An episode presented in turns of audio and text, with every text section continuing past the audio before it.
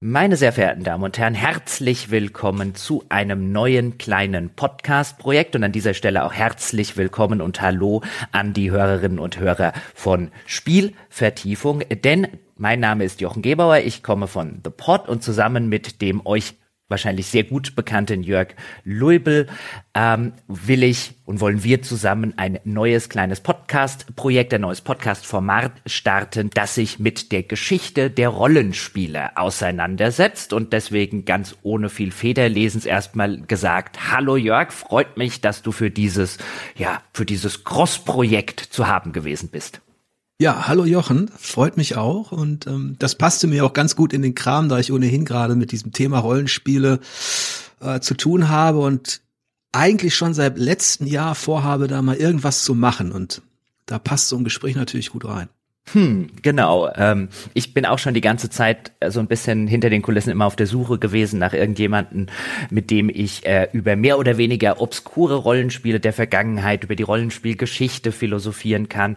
Und da jetzt ja mit uns beiden, ja, nicht nur die beiden bescheidensten Menschen des Landes, sondern auch die führenden Rollenspielexperten des Landes zusammengekommen sind, haben wir uns entschieden, das Format Double XP zu nennen, weil, meine Damen und Herren von The Pot und meine Damen und Herren von Spielvertiefung, Sie bekommen hier quasi doppelte Erfahrungspunkte. Okay, dass ich jetzt, jetzt ein ausgewiesener Experte bin, freut mich schon mal.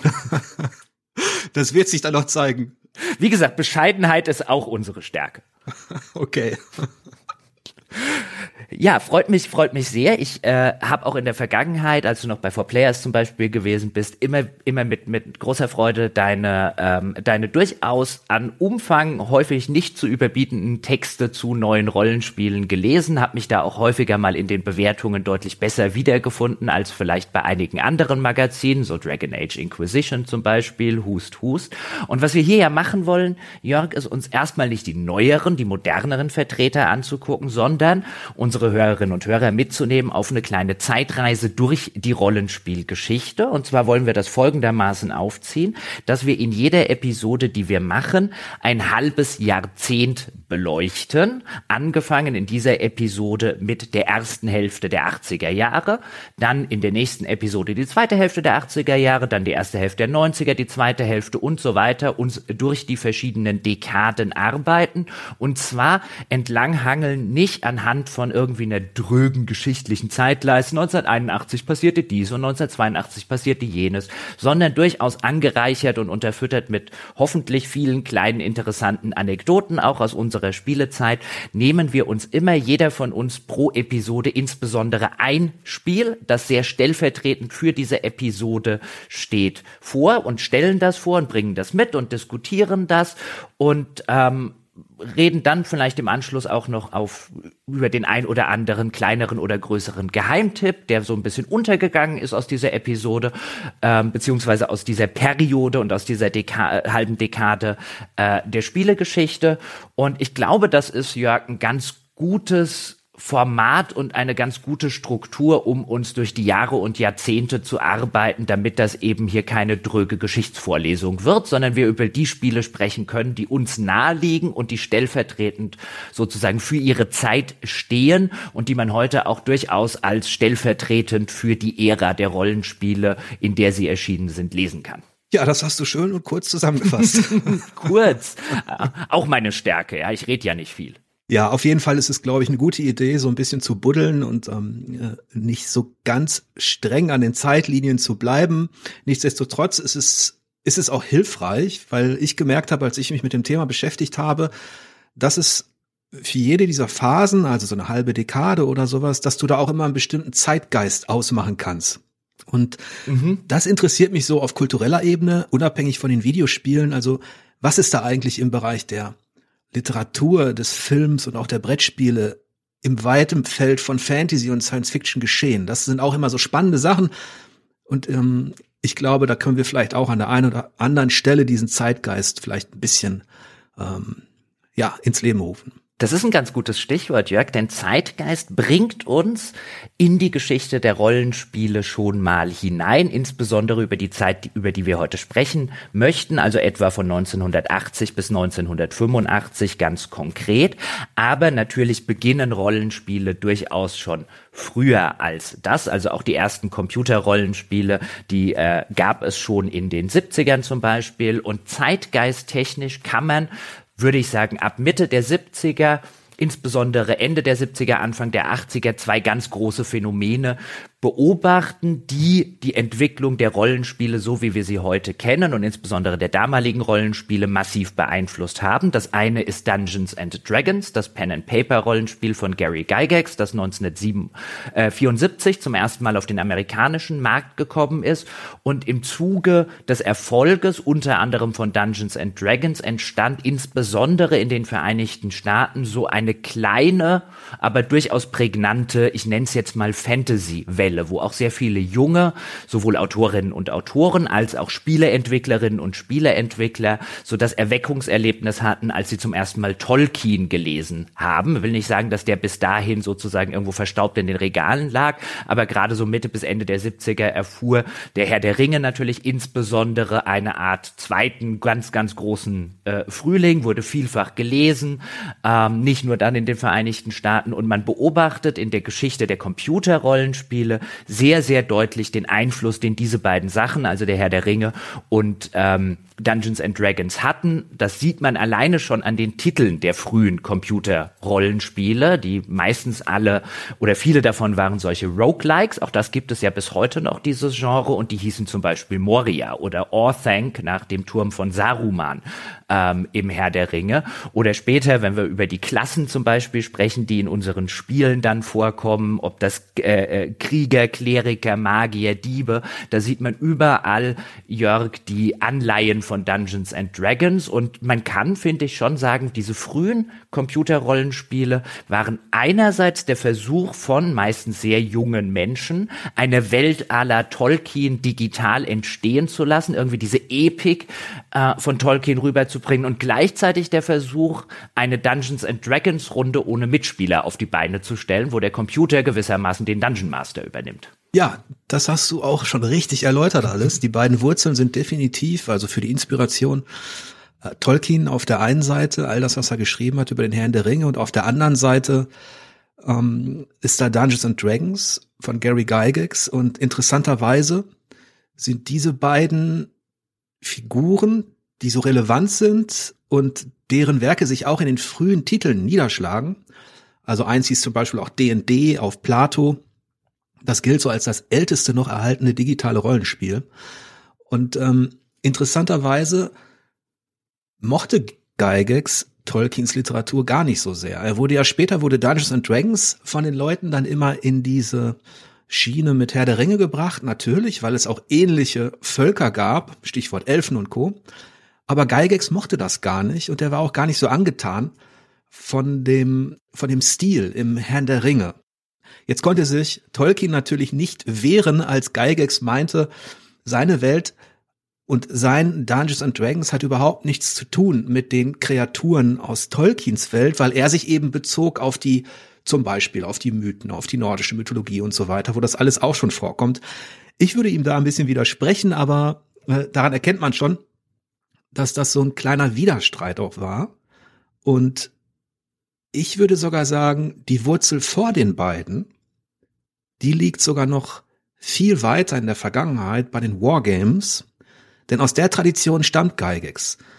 Der hat eigentlich Tabletop-Kriegsspiele gemacht und wenn man jetzt ein bisschen nach Heraklit geht, der ja gesagt hat, der Krieg ist der Vater aller Dinge, dann kann man durchaus sagen, dass der Krieg als Spiel auch der Vater der Rollenspiele ist. Denn sie sind direkt entstanden aus den Brettspielen, in denen man eben Gefechte und Kriege simuliert hat.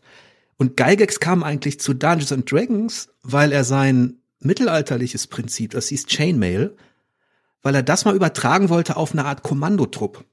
Also normalerweise bekämpfen sich in Wargames ja immer Armeen, Bataillone und sowas. Und dann kam die Idee auf, lass uns das doch mal als Kommando machen. Was ist, wenn so ein Trupp zum Beispiel eine Burg erobern müsste? Und daraufhin ist entstanden die Idee, das mit Spezialisten zu machen, also mit einer Gruppe, mit einer Party. Hm. Interessant, vor allen Dingen auch in der Hinsicht, jetzt als kleinen Teaser für später in der Folge, mein heutiger Geheimtipp, den ich vorbereitet habe, da wird, steckt auch relativ viel Wargaming drin und Tabletop äh, äh, äh Wargaming. Weißt du, du hast dich da ja ähm, wie du ja schon gesagt hast, eingangs auch schon schon lange mit beschäftigt und bist ja steckst ja auch deutlich mehr zum Beispiel in den Brettspielkosmos, als ich das tue. Weißt du, wann diese Wargames angefangen haben? Ja, da müsste ich weiter ausholen, denn auch wenn das in in Amerika sehr populär war und auch wenn dort die ersten Organisationen gegründet worden sind und auch die Verlage, führt das tatsächlich zurück in unsere Heimat, also nach Deutschland und zwar bis nach Preußen. Mhm. Denn der erste Spieltisch, auf dem Gefechte simuliert worden sind, wie in einem Tabletop-Spiel. Also in einem Gelände mit Abstandsmessern, mit Flüssen und so weiter, die dargestellt werden, mit Armeen, die verschoben werden, auch mit, ähm, mit Statistiken im Hintergrund, also dass es simuliert wurde. Der ist tatsächlich in Preußen entstanden und um das jetzt abzukürzen, die Idee dahinter war natürlich, die Offiziere zu schulen. Also das der Spielcharakter war nachgelagert. Die Idee war, man wollte die Offiziere schulen. Und man hat tatsächlich, hat man es geschafft, die preußischen Offiziere aufgrund dieser in Anführungsstrichen Spiele in Taktik und Strategie so zu verbessern, dass sie Erfolge hatten, auch im Gefecht und dass daraufhin Franzosen, Engländer und Amerikaner ebenfalls anfingen, Krieg zu simulieren in Spielform. Ähm, und ein Spiel nannte sich auch tatsächlich Kriegsspiel. Das war der Titel, der in der preußischen Armee dafür benutzt worden ist. Und das wurde immer weiter perfektioniert bis, zu hin, bis hin zu diesem Spieltisch aus Preußen, der Schubladen hatte. Und da waren dann eben, wenn man so möchte, eben die Truppenfiguren drin, die Würfel drin, die Abstandsmesser und so weiter.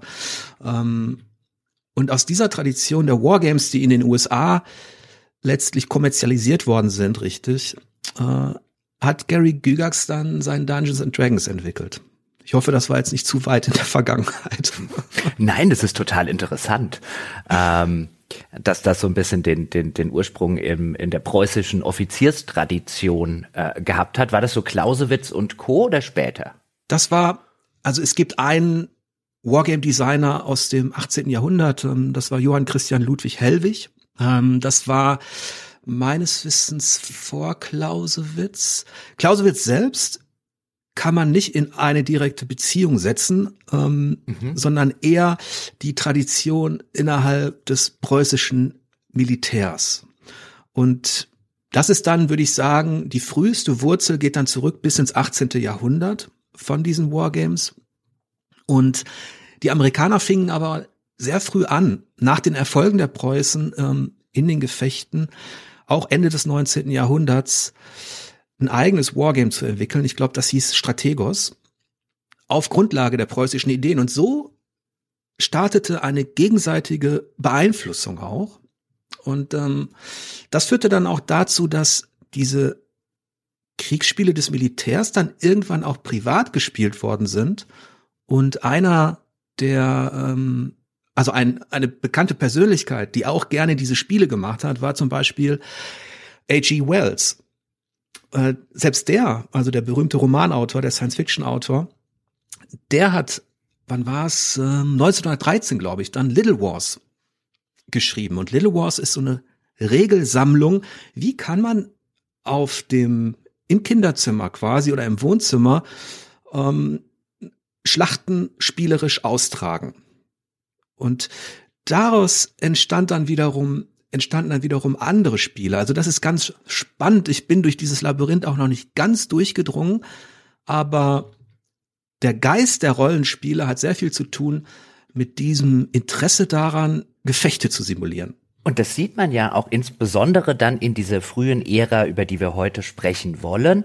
Ähm, jetzt hast du dir genauer nochmal Wizardry angeguckt. Ich habe Ultima und insbesondere Ultima 3 mitgebracht. Und ich glaube, nahezu allen Spielen aus dieser Ära kann man nachsagen, dass die Kämpfe und die Simulation der Kämpfe, die im Laufe auch dieser Jahre von wenigen Jahren immer komplexer wird, einfach den absoluten Spielmittelpunkt dargestellt haben. Ja, es gab auch den Versuch, wie wir vorhin ja schon besprochen haben, einfach so eine Fantasy-Welt aller Tolkien nachzubauen, aber sowohl mit den beschränkten technischen Möglichkeiten der Zeit als auch mit lauter Entwicklerinnen und Entwicklern, die buchstäblich bei Null angefangen haben und dann erstmal die ersten Gehversuche unternommen haben, wo noch gar nicht die Expertise und Erfahrung von 20, 30 Jahren Spielerentwicklung drin gestanden hat. Man sieht aber dieser Ära, finde ich, schon schön an, wo sie eben herkommt, was du gerade wunderbar nachgezeichnet hast, nämlich, dass sie im Kern Kampfsimulationen, wenn man das jetzt mal abstrahieren will, in einer Fantasy-Umgebung sind.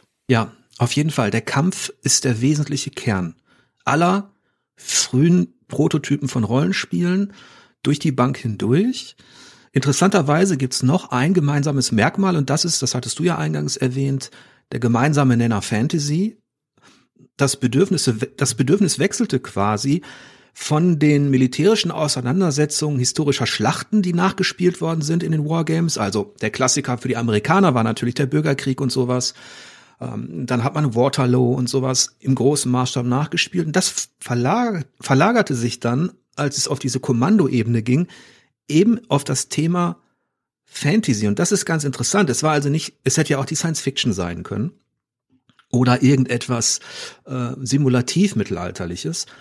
Das war am Anfang noch Chainmail von Gary Gygax und letztlich sorgte dann eben auch die ja, dieses Interesse und die Begeisterung für Tolkien und Fantasy als Parallelwelt, als Universum dafür, dass die frühen Spiele, was ja eigentlich komisch ist, denn die fanden ja statt auf Plattformen wie Plato, die ja noch nicht kommerzielle Computer waren, sondern in universitären Umgebungen bei Akademikern, die sich eigentlich beschäftigt haben mit eben Statistiken, Mathematik, Dateien, Programmierung. Und jetzt hast du als Kontrapunkt eine Fantasy-Welt, mit Elfen und so weiter, Zwergen, mit Schätzen und mit Beute. Ähm, das finde ich schon spannend. Ich habe es noch ganz durchdrungen, wie dieser Gegensatz zusammenpasst. Ähm, aber das ist jedenfalls auch ein Merkmal, dass, dass wirklich die Fantasy und der Kampf zusammen ähm, die ersten Spiele prägen, ja. Ich, ich glaube tatsächlich, oder wäre meine Theorie, dass hier der Einfluss, dass man den Einfluss insbesondere von Tolkien, aber natürlich auch von den, jetzt nenne ich sie mal despektierlich, ein bisschen Nachahmer von Tolkien, also der Welle von Fantasy-Autoren, die insbesondere Ende der 70er, Anfang der 80er populär geworden äh, sind und bei denen halt vielfach man finde ich schon literaturhistorisch und kritisch nachvollziehen kann, dass sie ein bisschen ihr eigenen, ihren eigenen Tolkien geschrieben haben. Also viele der Dinge aus dieser Zeit sind eigentlich ein, ein, eine umgeschriebene Herr der Ringe, wenn man es äh, so möchte.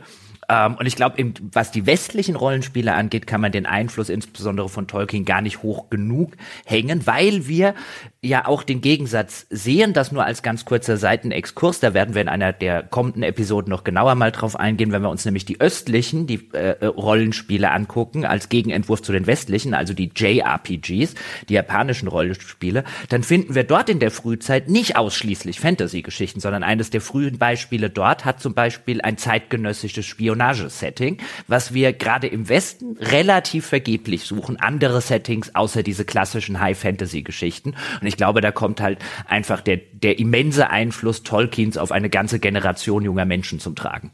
Ja, auf jeden Fall. Das meinte ich ja auch mit diesem kulturellen Umfeld. Es in den Publikationen für Spiele dominierten Mitte der 70er noch so so Dinge, die eben Begriffe wie Strategie und Taktik beinhalteten. Es gab den Begriff Rollenspiel ja gar nicht, Mitte der 70er.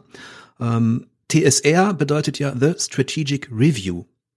Und ähm, also kurz, er, das war die, die Firma von Gary Gygax. Genau. Mhm.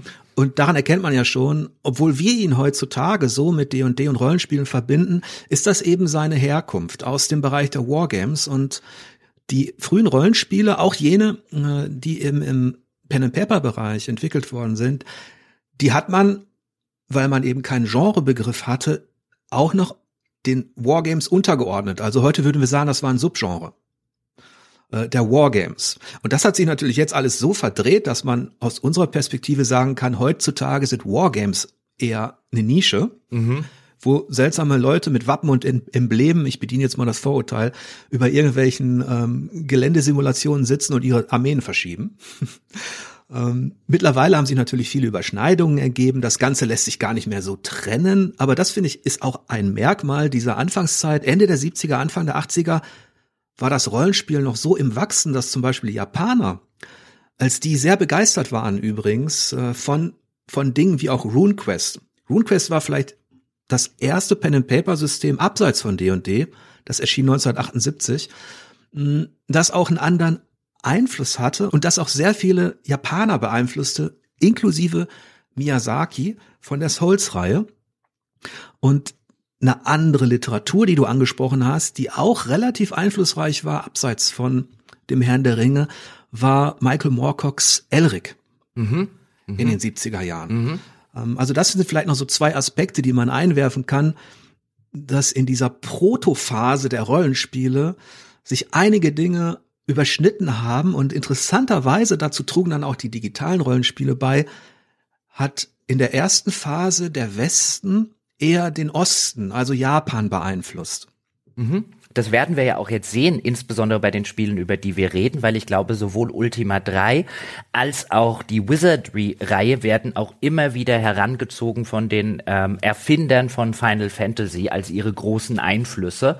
Ähm, und gerade wenn man jetzt einen Final Fantasy im östlichen Kontext oder im japanischen Kontext nimmt, ähm, ist das durchaus mit deutlichem Abstand, würde ich sagen, die einflussreichste äh, äh Rollenspielreihe eben aus diesem Kulturkreis, die halt bei ihrer Genese genährt wurde ähm, durch Einflüsse eben von, von, von westlichen Rollenspielen, also die Beeinflussung von Westen nach Osten, wie du es schon angesprochen hast, die sieht man dann auch sehr, sehr früh und sehr, sehr schnell anhand der Spiele. Schön übrigens, dass du noch Michael Moorcock untergebracht hast. Das ist einer der wenigen Autoren ähm, aus eben dieser von mir vorhin angesprochenen Zeit, die tatsächlich, würde ich sagen, was versucht haben, was ganz Neues zu machen und nicht versucht haben, ähm, quasi ihren eigenen Tolkien und ihren eigenen eigenen Herr der Ringe zu schreiben.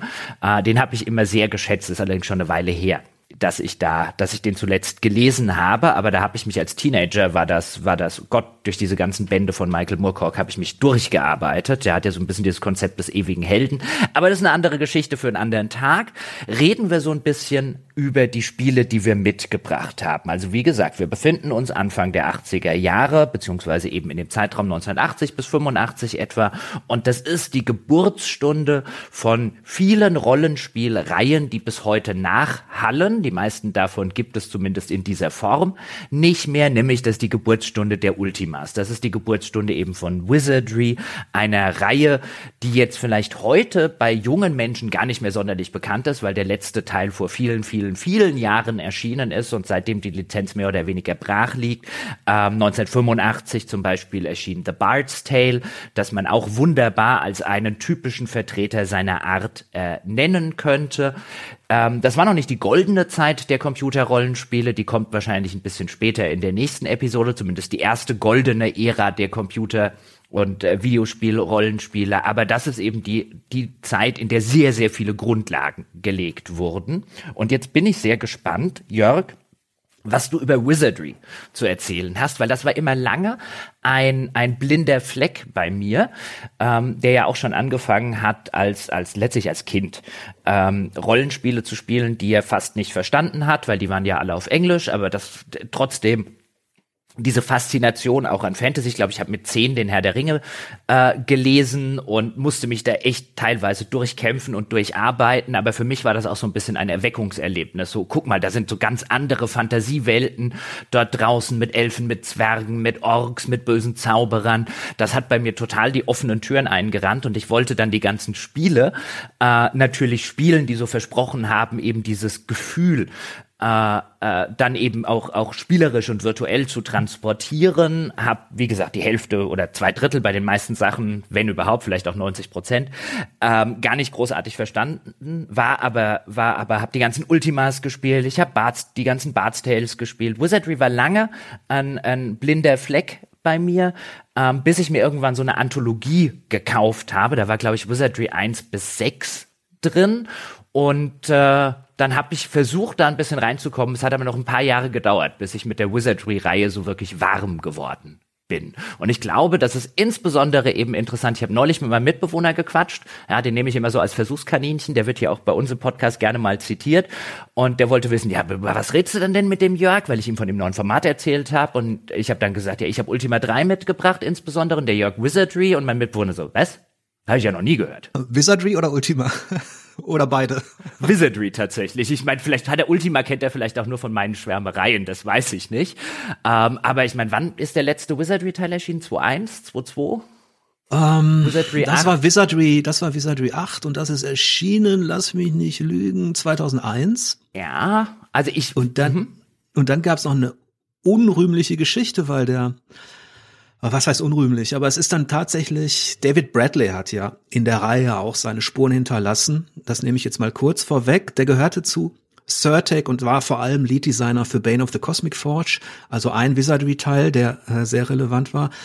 Als die Reihe dann ja eingestellt worden ist, hat er seine eigene Firma gegründet, die hieß Heuristic Park und hat 2005 versucht, diese Magie zurückzuholen mit Dungeon Lords. Mhm. Und ähm, ich erinnere mich noch, das hatte ich damals besprochen, das war ein einziges Bugfest. Mhm. Und ähm, das gehört auch zu dieser Geschichte, eine gewisse Tragik, dass, wenn wir jetzt gleich über die Pioniere sprechen, dass die eine Blütephase hatten, aber auch eine Zeit des Niedergangs und eine regelrechte, ja, die wurden nicht verramscht, aber die sind dann, die waren dann nur noch ein Schatten ihrer selbst. Und interessanterweise mussten erst andere Entwickler ähm, diese, diese markanten Eigenschaften, die zur Faszination geführt haben, wieder aufgreifen, um das wiederzubeleben. Ähm, aber jetzt zurück zu Wizardry zum ersten. Ich wollte ähm, noch an der Stelle ja. ganz kurz sagen, weil das mit Wizardry 8 2001 oder 2002 weiß ich deswegen so genau. Ich habe das damals für die PC Games getestet als ich dort mhm. war. Und ich bin nicht schuld am Untergang von Wizardry. Ich glaube, ich habe 85 gegeben. Und Wizardry 8 wurde damals vielfach in der Presse relativ verrissen. Und äh, das war so eins meiner ersten Erlebnisse als professioneller Spieletester, ähm, der dann mitkriegt, ja, ich finde das total super. Ja, es ist natürlich in gewisser Weise ein bisschen altmodisch, auch zur damaligen Zeit gewesen, mit den ganzen Rundenkämpfen, als alles irgendwo so in die Richtung Echtzeit, Echtzeit, Echtzeit gegangen ist. Aber ich fand das ein wirklich richtig gelungenes Oldschool-Rollenspiel. Und ich war so völlig baff, wie das äh, wie das stellenweise verrissen wurde, hat sich anscheinend überhaupt nicht verkauft und kurz danach ist Surtech pleite gegangen. Ich war es nicht. ja, da haben wir beide äh, starteten, glaube ich, in die Spielepresse zu einer äh, ähnlich. Bei mir war es ja im Jahr 2000, ähm, dass ich angefangen habe und meine erste, meine erste Rezension war tatsächlich auch ein Rollenspiel und zwar Baldur's Gate. Mm. Äh, von daher ähm, haben wir da ja was gemeinsam und eine gewisse Berechtigung über dieses Thema sprechen zu dürfen. Das stimmt. Aber gut, Jörg, die Bühne ist bereitet. Erzähl uns was von Wizardry. Streng genommen müsstest du anfangen, weil Ultima erschien ein paar Monate vorher. Ähm, aber gut, dann drehen wir das jetzt mal um. Wizardry. Der erste Teil hatte, trug den Untertitel Proving Grounds of the Mad Overlord und erschien 1981 auf Apple II. Ich war damals acht Jahre alt und hab's natürlich nicht gespielt. Zumal du in, das gehört vielleicht auch ein bisschen zu dieser Kultur, die sich geändert hat. Apple II war natürlich eine Maschine, die gab's vor allem in den USA. Die hatte, ich kannte niemanden, der das Gerät hatte. Und ähm, dieses Wizardry sorgte übrigens dafür, das war der erste System Seller, sorgte dafür, dass Apple II sich noch mehr verkaufte, weil plötzlich all jene, die Dungeons and Dragons mochten, erfuhren, dass da draußen ein Spiel erschienen ist, das das Ganze simuliert. Und ähm, die Geschichte von Wizardry ist deshalb so spannend. Ich habe es dann übrigens 1986, 87 auf dem C64 gespielt. Ne? Mhm. Es dauerte sehr lange damals, bis solche Spiele, die in den USA Premiere feierten, irgendwann nach Europa kamen. Ähm, Und dort musste man sie ja auch erstmal kriegen. Ja, ja. Ja, also ich kann mich noch erinnern, die, meine, meine frühe Zeit du konntest die Spiele kaufen, wenn du sie gekauft hast. Und insbesondere solche Sachen musste man häufig kaufen, weil die hatte im Freundes- und Bekanntenkreis zum Diskettentauschen und so weiter. Bei mir zumindest keiner. Und dann bist du in den örtlichen Kaufhof oder Quelle oder so und hast halt hoffen müssen, dass die das im, im, im Angebot hatten. Bis ich irgendwann den Versandhandel entdeckt hatte. Aber es war ja nicht nur eine Frage, die musst du in Deutschland zum Beispiel erstmal kriegen, sondern selbst wenn sie theoretisch in Deutschland erschienen sind, musste, musste man jemanden finden, der einem die verkauft. Ja, und die die Amerikaner waren eben in fast allen Bereichen, was die Gegenwartskultur betrifft, führend und schneller. Äh, die Japaner sollten sich irgendwann einklinken, aber gerade Wizardry und auch Ultima ähm, kommen natürlich aus diesem, aus diesem Kreis, auch aus dieser, ja, man kann schon sagen, aus dieser digita digitalen Kultur, äh, die da entstanden ist. Zuerst an den Universitäten als als Experiment, als Freizeitbeschäftigung, manchmal auch als ähm, als eine Art Wette. Und es gibt diese Ane Anekdote, dass Wizardry genauso entstanden ist, dass man sich dachte, na, könntest du es schaffen, D und D zu digitalisieren? So. Ähm, und das ist so ein Mythos, der jetzt darum gesponnen wird. Es gibt nämlich auch eine, einen ernsteren Vergleich, ähm, denn die Vorläufer von Wizardry, die wir, von Wizardry, die wir ja genannt hatten, ähm, die haben ja schon einiges vorweggenommen und einer davon, der nannte sich Oubliette. Der hatte tatsächlich auch schon eine Party und eins bis sechs Charaktere. Und ähm, da gab's, als Wizardry populär wurde und sich richtig gut verkaufte, also das war auch einer der ersten System-Seller, hatte ich ja gesagt. Und selbst das ähm, drei Monate früher gestartete Ultima wurde letztlich von Wizardry überholt, sodass ein richtiges Phänomen entstanden ist, dass Leute, die zum Beispiel dieses Oubliette gemacht haben, ja, Plagiatsvorwürfe in den Raum stellten. Da mache ich jetzt mal eine Klammer drum, das lasse ich mal so stehen. Das hat sich nie in einem Rechtsstreit wirklich auflösen lassen. Das wurde dann auch irgendwann fallen gelassen.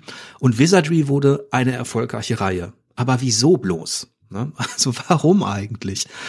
Und ähm, das ist schon ein Phänomen, wie, wie dieses Spiel, wenn man mit unserer Erfahrung, mit all dem, was wir über Baldur's Gate, Witcher und, und so weiter, all das, was wir gezockt haben, wenn du dann so ein Spiel anschaust, dann sieht das aus wie ein steriles Relikt aus der mhm. Steinzeit. Und man kann sich gar nicht vorstellen, wie Leute damals so fasziniert sein konnten. Und Erklär doch mal, wie es funktioniert für die äh, Menschen, die die Gnade der späten Geburt genießen und keine Ahnung haben, was so ein Wizardry eigentlich ist. Wie, wie, wie spielt sich das? Was ist das für eine Sorte Rollenspiel? Ja, also Wizardry ist das erste gruppenbasierte Rollenspiel, im Grunde ein Dungeon Crawler. Du baust dir eine, eine Gruppe aus Helden, kannst aus verschiedenen Völkern und Klassen dir was aussuchen, die natürlich angelehnt sind an Dungeons and Dragons. Es ist nicht ganz eins zu eins, aber es ist sehr nah dran und man kann sagen, dass Wizardry die erste Computervariante von D&D ist. Denn du hast eine Gruppe gesteuert und konntest dir deine eigenen Helden erstellen. Der Auftrag im Grunde ist Wizardry ein Dungeon Crawler, der zehn Level tief ist. Und das Interessante an diesem Spiel ist, dass es hinsichtlich des Storytellings, das man jetzt wahrscheinlich ähm, fragmentiert nennen würde, hinsichtlich des Anspruchs, wo ich sagen würde, man muss sehr vorsichtig Schritt für Schritt gehen, um dort zu überleben, und hinsichtlich der Abenteuer, die in deinem Kopf entstehen. Also wenn du es schaffst, aus dieser dritten oder vierten Ebene lebend mit zwei Helden wieder rauszukommen in deine Burg, weil das Spiel war zweigeteilt, Deine Heldengruppe hatte den Auftrag, für einen Overlord tief in dieses Dungeon hineinzugehen und ein Artefakt zu bergen, das ein verrückter Zauberer wahrscheinlich unten auf der zehnten Ebene hortet. Das hat der Zauberer diesem Overlord gestohlen. Aber interessanterweise, es gab ja kein großes Intro oder sowas. Es gab nur einen ganz kleinen Auftrag und erst wenn du die vierte Ebene überhaupt erreicht hast, ging das Storytelling richtig los. Und da hast du ähm, im Grunde diesen Hintergrund bekommen. Was ich damit sagen möchte, woran das erinnert, dieses, du musst geduldig Schritt für Schritt vorgehen. Du musst aus deinen Fehlern lernen. Du musst versuchen, am Leben zu bleiben. Du musst dir die Geschichte ein bisschen, ein Stück weit selber erkämpfen. All das sind Dinge, die in etwa die Faszination der Souls-Reihe vorwegnehmen tatsächlich. Und wenn man sich anschaut, wie die Leute damals darauf reagiert haben, auf dieses Spiel, das war in den Reviews hat Ultima sehr gut abgeschnitten. Da wirst du noch was sagen können. Ultima ist ja aus der, da spielst du einen Helden und das ist auch eine Fantasy-Welt. Und das hat sehr gut abgeschnitten, dieses Ultima, das drei Monate vor Wizardry erschien. Aber das Feedback auf Wizardry war regelrecht euphorisch. Und mhm. ich habe mich gewundert, als ich mich damit beschäftigt hatte, dass unabhängig von der Spielepresse, und übrigens auch dem offiziellen Dragon Magazine. Das äh, war im Grunde ein Printmagazin, das über Dungeons and Dragons und Co. berichtet hat. Auch das war sehr angetan davon, dass unabhängig von der Presse auch Manager, Ärzte, Universitätsprofessoren über dieses Wizardry sprachen. Ein Kinderpsychologe meinte zum Beispiel, er hat Wizardry ausprobiert mit einem suizidgefährdeten Patienten und hätte nach mehreren Wochen, dieses Wizardry konnte man aufgrund der Schwierigkeit eben hunderte Stunden spielen, hätte er ähm, positive Merkmale festgestellt. Der Manager meinte, dieses Wizardry würde helfen, sich äh, mit spezialisierten Mitarbeitern besser zu koordinieren, weil man ja dort zum Beispiel ein, ein Kämpfer, ein Magier und so weiter hatte, die man koordinieren musste. Psychologen meinten, innerhalb dieser einzelnen Helden zeigen sich Archetypen und das Spiel kann deshalb so begeistern, weil man im Grunde Facetten seiner selbst in diesem Zauberer erkennt oder eben in diesem Kämpfer. Und ähm, das vielleicht mal so als kleines ähm, kulturelles Feedback aus der Zeit. Also für uns ist das so, als würden wir ein Relikt ausbuddeln, dem man die Faszination nicht mehr so ganz ansehen kann weil es eben zwar schon eine 3D-Ansicht hat und auch Farben, aber alles so abstrakt aussieht. Für die Leute damals war das alles andere als abstrakt. Das war der Vorhang, der sich öffnete für das größte Abenteuer digital, das sie damals erleben konnten. Und ich glaube, Wizardry hat sich dann in den ersten drei Jahren 200.000 Mal verkauft, wurde zum System Seller für äh, Apple II, war das erste Spiel mit einer Party aus sechs Charakteren und ähm, hat auch als erstes Rollenspiel sogenannte Prestigeklassen eingeführt. Und je länger ich mich damit beschäftige, desto interessanter sind auch Sachen wie, dass Leute, wenn sie das mit Ultima verglichen haben, sagten, Ultima ist ein, das hat glaube ich ein Psychologe gesagt, das ist das objektive Abenteuer und Wizardry ist das subjektive Abenteuer. Denn aus Wizardry bringe ich meine eigene Geschichte mit aus dem Dungeon. Wenn ich mit nur zwei Leuten überlebe, ist das die Geschichte, die ich mir selber erzähle. Ich habe es geschafft, rauszukommen. Und ähm, ein charakteristisches Merkmal von Wizardry, das ist komplett Unterschied von Ultima, vom ersten jetzt, ne? War, dass man da eben nicht nur zufallsgenerierte Sachen finden konnte, sondern dass bestimmte Dinge, ich hatte den vierten Level erwähnt, wo plötzlich die Quest richtig ausgewalzt wird. Es gab bestimmte Räume mit Beschreibungen. Es gab einzigartige Dinge, wie zum Beispiel Fahrstühle, die man finden musste. Es gab einzigartige, vor allen Dingen, das Grandiose waren die Zauber. Aber hier mache ich mal kurz einen Punkt und lass dich mal ein bisschen was vielleicht fragen oder ergänzen, bevor ich auf die Zauber eingehe, weil das würde zu lange dauern. Ich möchte damit nur sagen, einige Merkmale der Faszination, die heute für den Erfolg der Souls-Reihe sorgt, sorgte damals für den Erfolg von Wizardry. Das ist eine, das ist eine schöne Herleitung, gerade bei der Souls-Reihe. Dazu gleich von mir noch so, so ein, zwei Gedanken. Ähm, was ich noch gerne ergänzen würde in deine Ausführungen, ähm, ist, alles natürlich völlig richtig, was du sagst, aber ich glaube, was man auch nicht unterschätzen darf, gerade aus heutiger äh, Perspektive, die wir mit Computer- und Videospielen aufgewachsen sind, wir, die das jetzt schon vielleicht seit ihrer, ihrer Kindheit sehr intensiv spielen, ähm, ist diese technische, neue technische Möglichkeit. Du hast gesagt, Wizardry, das erste Spiel, in dem ich mir eine sechsköpfige Party selbst zusammenstellen kann, bevor es Spiele wie Wizardry gab, also gerade insbesondere für die jungen Leute, du hast diese euphorische Rezeption von Wizardry angesprochen. Wenn du vorher etwas spielen wolltest, wo du, wo du quasi eine sechsköpfige Party hast, dann musstest du fünf andere Leute plus einen Dungeon Master zusammenkriegen. Also du brauchtest sieben Leute, um das als Pen and Paper, entweder RuneQuest Quest oder Dungeons and Dragons nachzuspielen. Und dieses, so ging es mir nämlich übrigens als Kind auch, als ich diese Sorte Spiele entdeckt habe. Meine erste Begegnung war The Bard's Tale, was im Grunde auch ein reiner Dungeon Crawler ist. Man könnte schon sagen, eine Kopie von Wizardry, wenn man so möchte. Ähm, und diese Faszination, ich steuere jetzt alle Figuren, für die ich ansonsten menschliche Mitspieler gebraucht hatte, bevor ich diese Sorte Spiel kennenlernte oder bevor es diese Sorte Spiel überhaupt gegeben hat.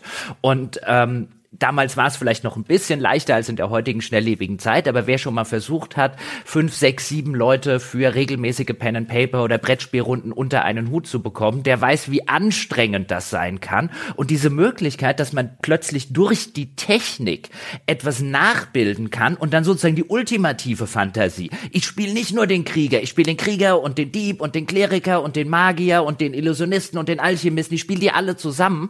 Das, ich glaube, das war halt für die Leute ein, ein, ein, ja, eine Art Erweckungserlebnis.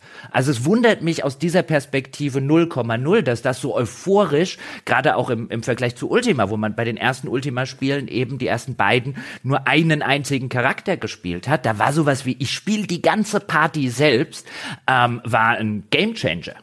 Ja, und ähm, der Unterschied war eben auch in Ultima gehst du in ein, ein Dungeon und hast zufallsgenerierte Monster und Schätze. In den frühen Ultimas. In Wizardry hast du zwar auch zufallsgenerierte Elemente, aber eben auch platzierte Dinge, die an bestimmten Stellen sind. Wenn man dann den Schwierigkeitsgrad hinzunimmt, dass da, also bis du überhaupt auf diese zehnte Ebene kommst, dann entsteht Folgendes. Die, es gab ja auch noch kein, wie gesagt, Internet und sowas alles, das können wir vergessen. Äh, Spielemagazine, die Guides schreiben, können wir vergessen. Im Gegenteil, Wizardry war das Spiel, das aufgrund seines Anspruchs eben auch die Fantasie der Leute angeregt hat und auch die ersten Guides sind durch Wizardry entstanden. Die Leute waren natürlich schon verzweifelt, als, als das Ganze als Mund-zu-Mund-Propaganda, aber natürlich auch durch Magazine wie Dragon und auch die Spielepresse so gefeiert worden ist und sich immer besser verkaufte, wollten die Leute natürlich auch gerne mal durchspielen. Und das war bei Wizardry nicht so einfach, weil man nicht manuell speichern konnte. Du konntest immer nur den Zustand deiner Charaktere speichern in der Burg. Das heißt, wenn du irgendwie auf in der, im achten Level oder im, im, sechsten Level gestorben bist, war alles für die Katz. Das erinnert ja so ein bisschen, noch radikaler mhm. an das, was man vielleicht so aus Souls kennt. Das hat aber dafür gesorgt, dass sich die Leute organisiert haben. Ähm, auf einmal sind die ersten Guides der Spielegeschichte entstanden. Ich glaube, das Ding hieß Wizzy System.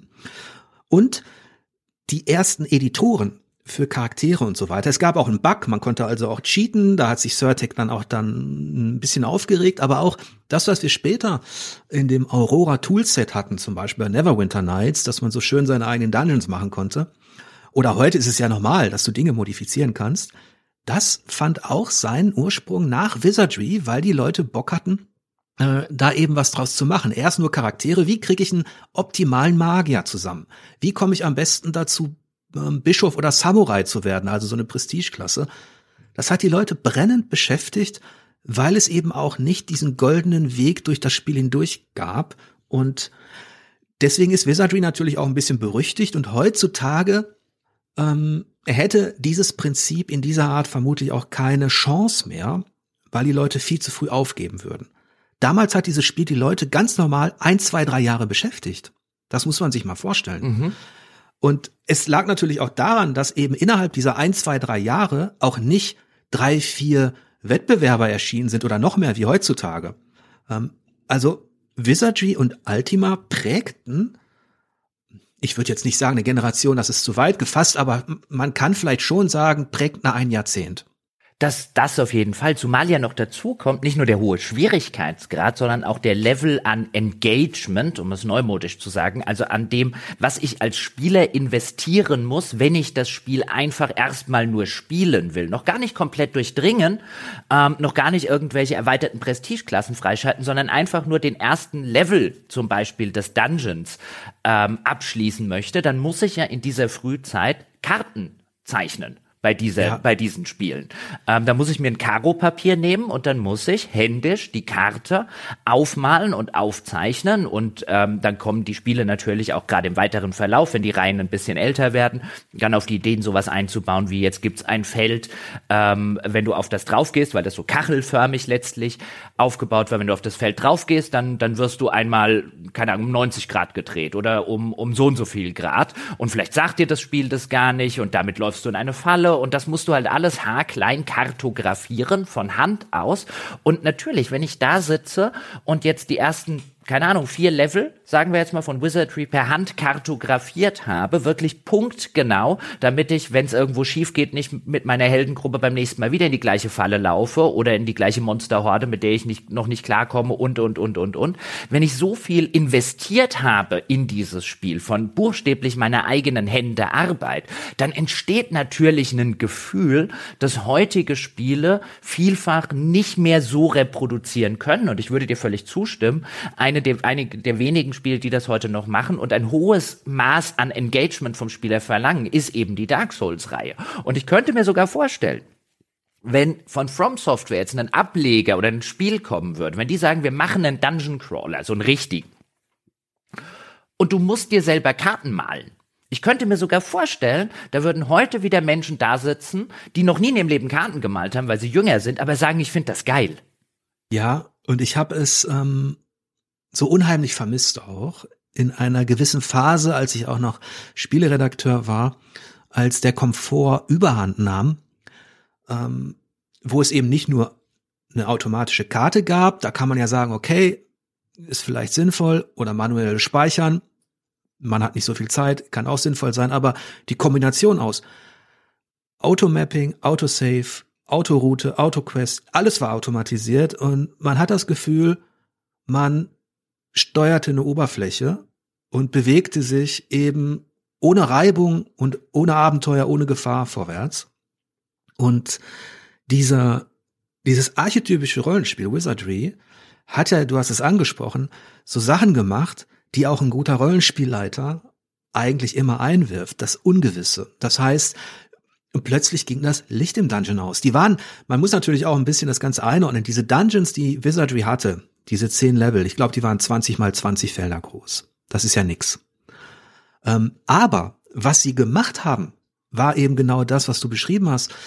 Es wurde dunkel, die Gruppe wurde gedreht und noch besser war ja der Teleport. Du musstest, ähm, da kommen wir vielleicht zu den Zaubersprüchen, dieses Spiel heißt ja Wizardry, was im Grunde, wenn man es jetzt wortwörtlich übersetzt, ist ein Wizard jemand, der stark in der Weisheit ist. Ähm, und natürlich heutzutage denken wir sofort an die Zauber. Und in Wizardry musstest du die Zauber eingeben. Du musstest die eintragen. Die hatten halt einen Namen. Und ähm, einer davon war Dumapic. D-U-M-A-P-I-C. Und das war der wichtigste Spruch für den Magier. Nicht der Feuerball. Es gab natürlich auch zig zerstörerische ähm, Zaubersprüche und auch der Priester konnte gut austeilen. Ähm, also wie gesagt, auch Wizardry war ein sehr kampffokussiertes und auch auf Beute und Level-up fokussiertes Prinzip. Aber on top kam sowas dazu, äh, dass man eben die Orientierung verlieren konnte.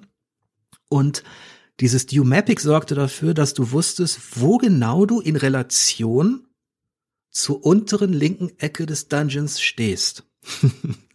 also, selbst dieser Zauber hat nicht plötzlich alles aufgedeckt und du konntest dich irgendwann auch teleportieren und das richtig, richtig coole an Wizardry, wofür ich es wirklich liebe, war, dass es zurückbeißen konnte.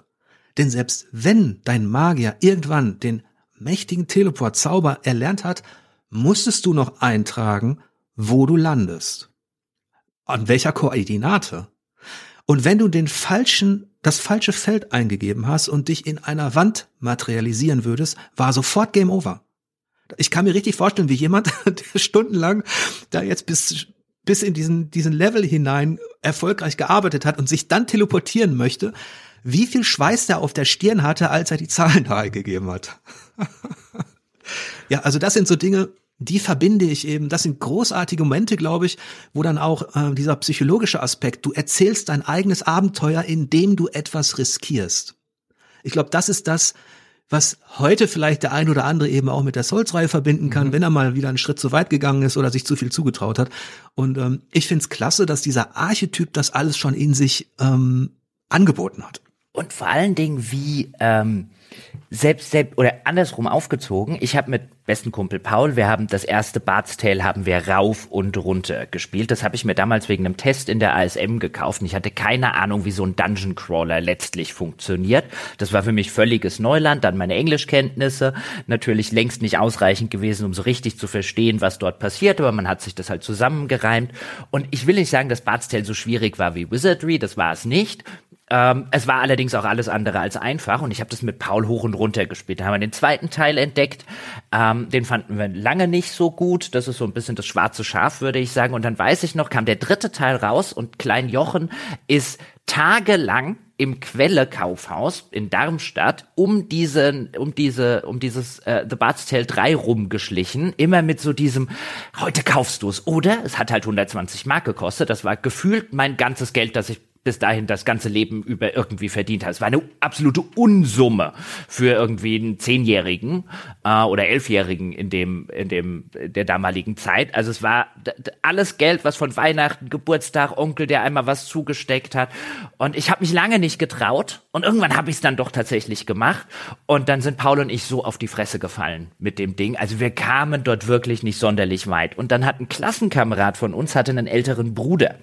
Und ähm, der Klassenkamerad hat dann irgendwie erzählt, ja, mein älterer Bruder, ähm, äh, der war damals 18, 19 oder so, also für, für so einen 10, 11-Jährigen in unerreichbarer, also quasi in anderen Sphären schwebend. Und ähm, da erzählt der Klassenkamerad, der hat Bad 3 durchgespielt und wir könnten seine, die ganzen Karten haben, die er angefertigt hat, per Hand. Und dann haben wir diesen, diesen Kartenstapel, auf dem dann auch so Notizen und so, wie man, wo, wo, wo Bossgegner und wie man die besiegt und so sind. Und das hat uns damals echt den Hintern gerettet, weil ansonsten wären wir zur damaligen Zeit mit unserer Erfahrung und mit unserem Alter bei diesem Spiel nie sonderlich weit gekommen. Und auch das haben wir am Schluss, glaube ich, über ein Jahr gespielt, bis wir das durch hatten und wir hatten quasi eine Komplettlösung vor uns. Ja. Und ich glaube, eine Tugend, die dann auch verbunden wird mit diesem Wizardry und auch mit Bard's Tale. Das habe ich auch sehr geliebt und ich war auch weit davon entfernt, das einfach so durchzuspielen. Und auch sehr froh, wenn man dann, wenn mein Dealer und seine, seine Crew da irgendwie, hm, wenn die schon ein bisschen weiter waren, weil da gab es wirklich ganz knifflige Stellen. Ähm, was ich sagen wollte, du wurdest in dieser Zeit oder auch in diesen Spielen für deine Geduld belohnt, und für die Bereitschaft zu experimentieren und aus Fehlern zu lernen. Und das ist etwas, das ist so ein Schlüsselelement, das mir sehr viel bedeutet als Spieler, das mir dann irgendwann auch abgegangen ist in den modernen Komfortrollenspielen, dass man das Gefühl hatte, man ist schon in einer total dokumentierten und dechiffrierten Welt unterwegs, die sich da auftut und nicht mehr in dieser Dunkelheit, in der du eben auch wortwörtlich Schritt für Schritt vorangehen musst, um wieder vorwärts zu kommen. Und ich kann mir vorstellen, wir haben ja jetzt so viele Vergleichspunkte, wir beide, dass das damals, als es diese ganzen digitalen ähm, Kontexte und Ebenen des Vergleichens noch überhaupt nicht gab. Da hatten Leute halt irgendwo an der Uni mal was gezockt, aber und plötzlich war da etwas, wo die Leute auch so drüber reden konnten, wie wir jetzt. Und ähm, ihre eigenen Abenteuer. Also das war kein Dungeons and Dragons Modul, das war das eigene Abenteuer, was man dort geschrieben hat in Wizardry. Und ähm, deswegen ist bei der Definition, was ist eigentlich ein Rollenspiel? Wenn man jetzt böse ist und zurückblickt auf die reine Spielmechanik, da würden wir sagen, okay, es ist ein Dungeon Crawler, ist ein Hack and Slay, kämpfen, Beute aufleveln, fertig.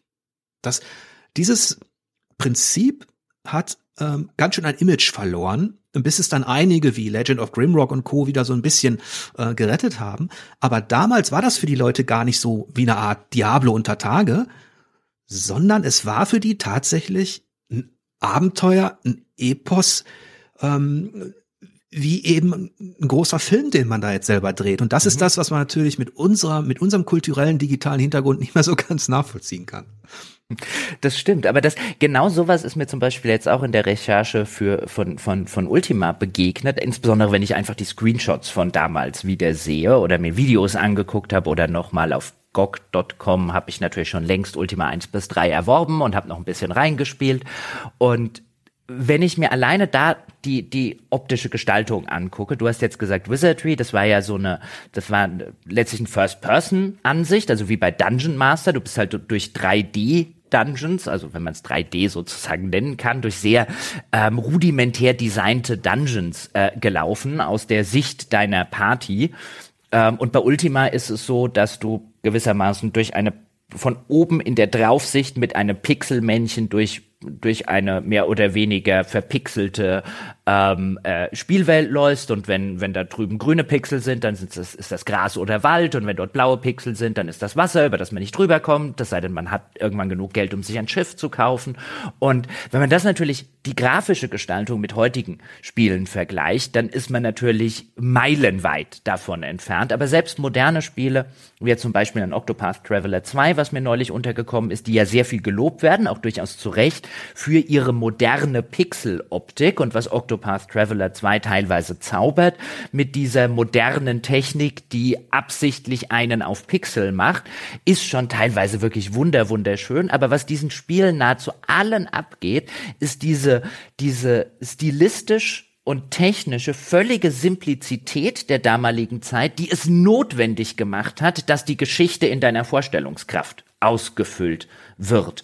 Äh, ein bisschen so, wie das in Romanen der Fall ist, wo ich mitpartizipieren muss, als Leser von einem Herrn der Ringe vielleicht, ähm, damit diese Welt in meinem Kopf eine Gestalt annimmt. Also ein, Roman zum Beispiel ist immer, ist nie so eine einseitige Geschichte. Hier, ich erzähle dir eine, ich erzähle dir eine Geschichte, wie jetzt vielleicht ein Film oder so, wo, wo dann auch das Visuelle sehr stark vorgegeben wird, sondern das ist immer eine, sozusagen eine Leistung, die ein Autor oder eine Autorin erbringt und eine Leistung, die die Leserin oder der Leser erbringen muss bei sich im Kopf, um diese Geschichte zum Leben zu erwecken. Und so war es bei früheren Spielen tatsächlich auch, dass eben der sehr simple, technisch sehr antiquierte aus heutiger Sicht Look dazu geführt hat, dass notwendigerweise in meinem Kopf Geschichten entstanden sind.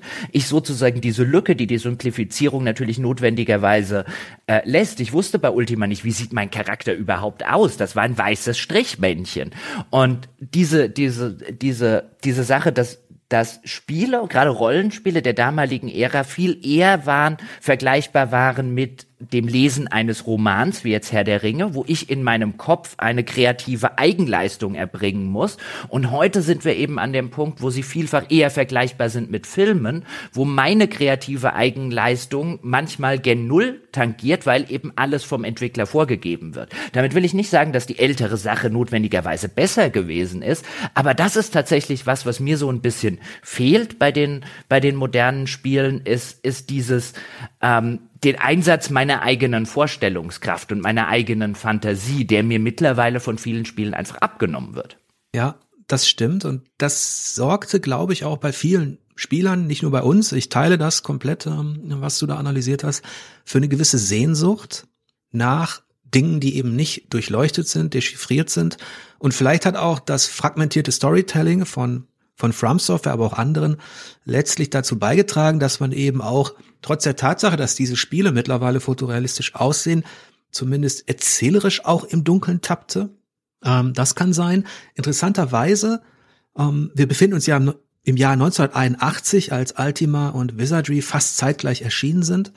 Interessanterweise, trotz der Tatsache, dass die beiden ja ähm, ähnlich schwache Technik im Hintergrund hatten und experimentieren mussten, sind damit zwei unterschiedliche Visionen auch entstanden, die sich bis heute, wenn man so möchte, gehalten haben und die damals auch so empfunden worden sind.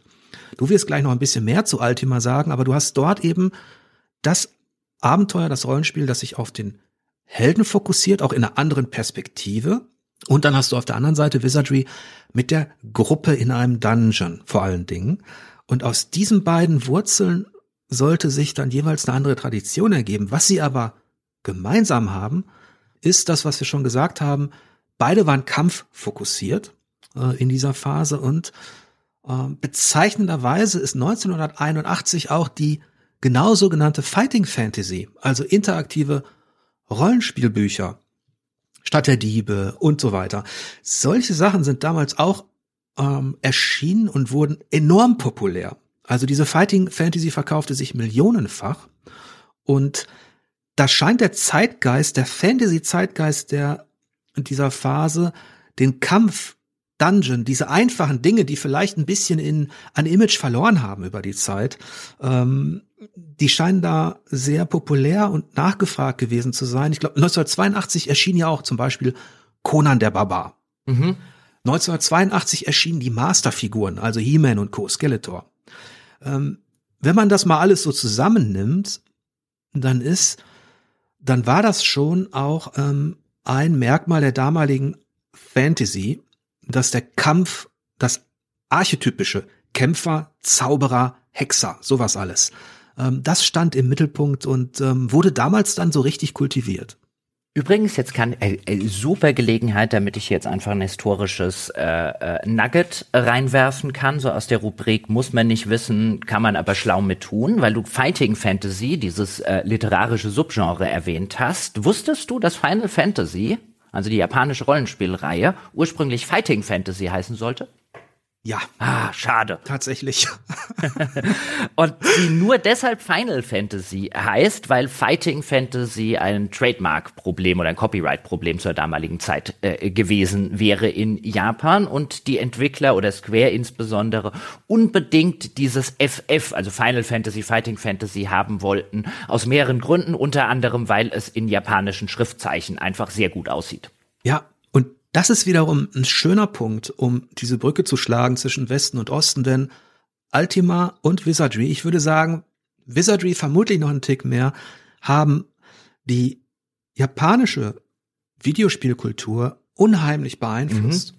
Aber zu der Zeit hatten die Japaner, wo wir heute sagen würden, mein Gott, das ist ja vielleicht das Mutterland der Rollenspiele, bei dem, was dort alles passiert, äh, hatten die noch gar keine Definition, noch gar keine Begrifflichkeit dafür gefunden. Die haben unheimlich experimentiert. Also seit Mitte bis Ende der 70er Jahre sind tatsächlich hunderte Spiele erschienen, von denen leider nicht mehr alle erhalten sind, wo mit allem Möglichen experimentiert worden ist, auch mit allen möglichen Themen.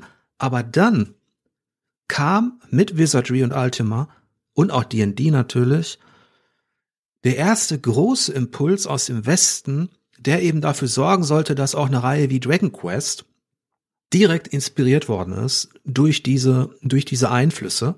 Und was ich ganz spannend finde, ist, dass das eben keine Einbahnstraße ist, sondern dass dann auch wieder was zurückkam. Aber das ist jetzt vielleicht ein bisschen zu weit gefasst, doch dieses Final Fantasy und die Fighting Fantasy, alleine die Tatsache, dass diese beiden Namen ähm, in dieser direkten Verbindung stehen, zeigt ja schon, wie wie einflussreich diese eben diese Kulturverbindung auch war. Und das ist einer der Gründe, warum ich mir heute tatsächlich Ultima 3 rausgesucht habe. Denn wenn man jetzt Artikel liest, Videos anschaut, die Geschichte der Rollenspiele, die einflussreichsten Rollenspiele aller Zeiten, dann wird man dort in der Regel Ultima 4 finden. Durchaus nicht aus falschen oder ähm, nicht legitimen Gründen, aber in vielerlei Hinsicht halte ich Ultima 3 für das wahrscheinlich für seine historische Bedeutung unterschätzteste Spiel der, der Ultima-Reihe. Übrigens auch da ganz kurz ähm, so ein kleines äh, Wissensnugget. Ultima sollte ursprünglich Ultimatum heißen. Und auch da gab es tatsächlich Copyright-Probleme, in die Richard Garriott, der Erfinder der Ultima-Reihe, äh, gelandet ist, weil es ein anderes Produkt gab, das ebenfalls so hieß. Und deswegen hat man es, hat man sich dann für den Namen Ultima ähm, entschieden. Und Übrigens ganz, ganz nette Parallele. Ja, Final Fantasy sollte ursprünglich auch anders heißen, aber Ultimatum und Final Fantasy, also wie damals auch durchaus mit den Namen versucht wurde zu suggerieren, hier bekommst du die endgültige, die ultimative Fantasie von uns ähm, vorgesetzt. Ähm, also dieser, dieser Versuch auch der Entwicklerinnen und Entwickler der damaligen Zeit, ähm, sozusagen die, die, das, das endgültige Rollenspiel, die endgültige Erfüllung deiner Fantasy-Träume zu schaffen. Das findet man, äh, äh findet man stellenweise auch in der Titelgebung dann wieder. Und um einen kurzen Abriss zu geben, wo wir uns mit Ultima 3 befinden im Rahmen der Reihe, 1980 erschien Akala Beth, das sozusagen als Ultima 0 gerne gilt, Richard Garriotts erstes äh, Spiel, das Ultima 1, das dann 1981, ein Jahr später erschienen ist, sehr, sehr ähnlich ist. Reden wir ganz kurz über Ultima 1 mit dem Untertitel The First Age of Darkness. Ähm, denn die Einflüsse, über die wir jetzt schon gesprochen haben, sieht man hier zum Beispiel wieder, wieder völlig, also insbesondere dann die Dungeons and Dragons Einflüsse, nämlich es gibt vier und die Tolkien Einflüsse. Es gibt vier Rassen im Spiel, also Ultima 1 hat auch eine Charaktererschaffung. Ja, man erschafft allerdings einen einzigen Charakter und nicht wie bei Wizardry ähm, mehrere oder bis zu sechs eben, sondern man erschafft einen Charakter aus vier Rassen und vier Klassen, die zur Auswahl stehen ähm, und kann am Anfang so ein paar Punkte auf unterschiedliche Fertigkeiten verteilen. Die Rassen, die es gibt, sind Mensch, Elf, Zwerg und Achtung, Bobbit. Hm, wo kommt wohl der Bobbit her? Jörg, hast du eine Idee? Also ich, ich keine Ahnung. Ich, ich, ich bin noch am Recherchieren. ähm, in späteren Teilen, Teil 2, kommt auch jeweils auf die Version an, die man spielt, ähm, heißen die dann Hobbits tatsächlich. Da hat sich anscheinend bei der ersten Iteration der Richard Garriott nicht so ganz getraut, da Hobbit hinzuschreiben, vielleicht weil er Angst gehabt hat von, von Tolkien oder seinen Erben verklagt zu werden. Ähm, so genau kann, konnte ich das nicht mehr recherchieren. Die Bobbits verschwinden auch irgendwann einfach spurlos aus der ganzen Ultima-Mythologie, aber die Einflüsse, die hier gerade in dem ersten Ultima natürlich dann dadurch schon drinstecken, was die Rassenwahl angeht, nämlich die Rassen, die im Herrn der Ringe auch vorkommen. Ja, Menschen, Elfen, Zwerge und Hobbits. Ähm, die finden hier und Orks und so weiter dann natürlich später als Gegner. Und es gibt die vier Klassen, äh, nämlich Kämpfer, Magier, Dieb und Kleriker, was die vier Archeklassen von Dungeons and Dragons sind. Also viel ähm, besser kann man an einem Spiel fast gar nicht diese beiden Einflüsse eben deutlich machen wie hier. Beim Plot geht's auch so ein bisschen typisch Fantasy. Es gibt den bösen Zauberer, der heißt hier Mondane, ja, ich nenne ihn immer gerne, also Mondain geschrieben, bei mir im Kopf heißt er immer Mondamin Fix Soßenbinder, ähm, da hat sich die Werbung von damals eingeprägt. Und der hat sich unsterblich gemacht und der Spieler muss eine Zeitmaschine finden, um in der Zeit zurückzureisen und ihn zu töten, bevor er sich unsterblich gemacht hat. Und dazu ist unter anderem ein Ausflug in die Zukunft notwendig. Und ja, in Ultima 1 steckt tatsächlich ein ganz, ganz winziges Elite drin, nämlich es gibt einen Abschnitt in der Zukunft, wo man einen, äh, wo man ein, ein Raumschiff spielt und 20, mindestens 20 andere Raumschiffe abschießen muss, um zum sogenannten Space Ace zu werden. Denn erst wenn man Space Ace ist, dann bekommt man einen Hinweis darauf, auf, wo sich eben besagte Zeitmaschine äh, befindet. Und Ultima 1 ist, und später auch Ultima 2 übrigens, ist echt nicht das einzige Spiel aus dieser Ära, die mit so Science-Fiction-Einflüssen in einem ansonsten sehr, sehr klassischen Fantasy-Setting experimentieren. Might and Magic, wo das erste Spiel 1986 erscheint, macht das über viele, viele Spiele am Ende oder gegen Ende so einen Science-Fiction-Twist einzubauen. Ich weiß nicht, bei Wizardry gibt es den da auch? Ja, den gibt's, mhm. aber erst in Wizardry 6, Bane of the mhm. Cosmic Forge. Da steckt's ja auch schon im Namen von, von Bradley. Und das war, wann war das? 1990 erst.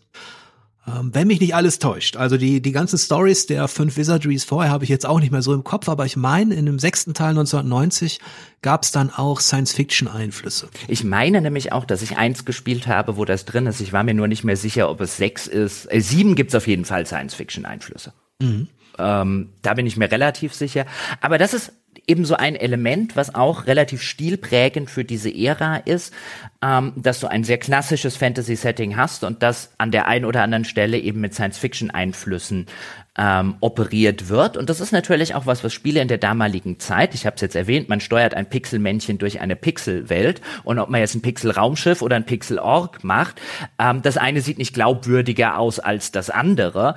Und auch hier war natürlich die, die technische Limitierung der damaligen Zeit durchaus förderlich für, kreat für inhaltliche Kreativität auf der anderen äh, Seite, weil wenn ich mir jetzt heute vorstelle, du machst ein neues Elder Scrolls zum Beispiel und irgendein Autor käme auf die Idee, ob das jetzt jetzt ins Lore passt oder nicht, sei mal dahingestellt, zu sagen, wir machen übrigens dann bitte noch einen ganz langen Zukunftsabschnitt, dann würde wahrscheinlich Todd Howard oder jemand anders von Bethesda sagen, hast du einen Knall? Weißt du, wie viele Assets wir dafür produzieren müssen, damit jemand drei Stunden im Weltall ist? Du spinnst wohl. Mhm. ähm, und äh, wie ich ja vorhin schon erwähnte, diese Faszination von Ultima, also insbesondere von den früheren Ultimas oder auch tatsächlich der Gegenentwurf, den Ultima zu sowas wie Wizardry herstellt, ist halt die riesige, frei begehbare Oberwelt.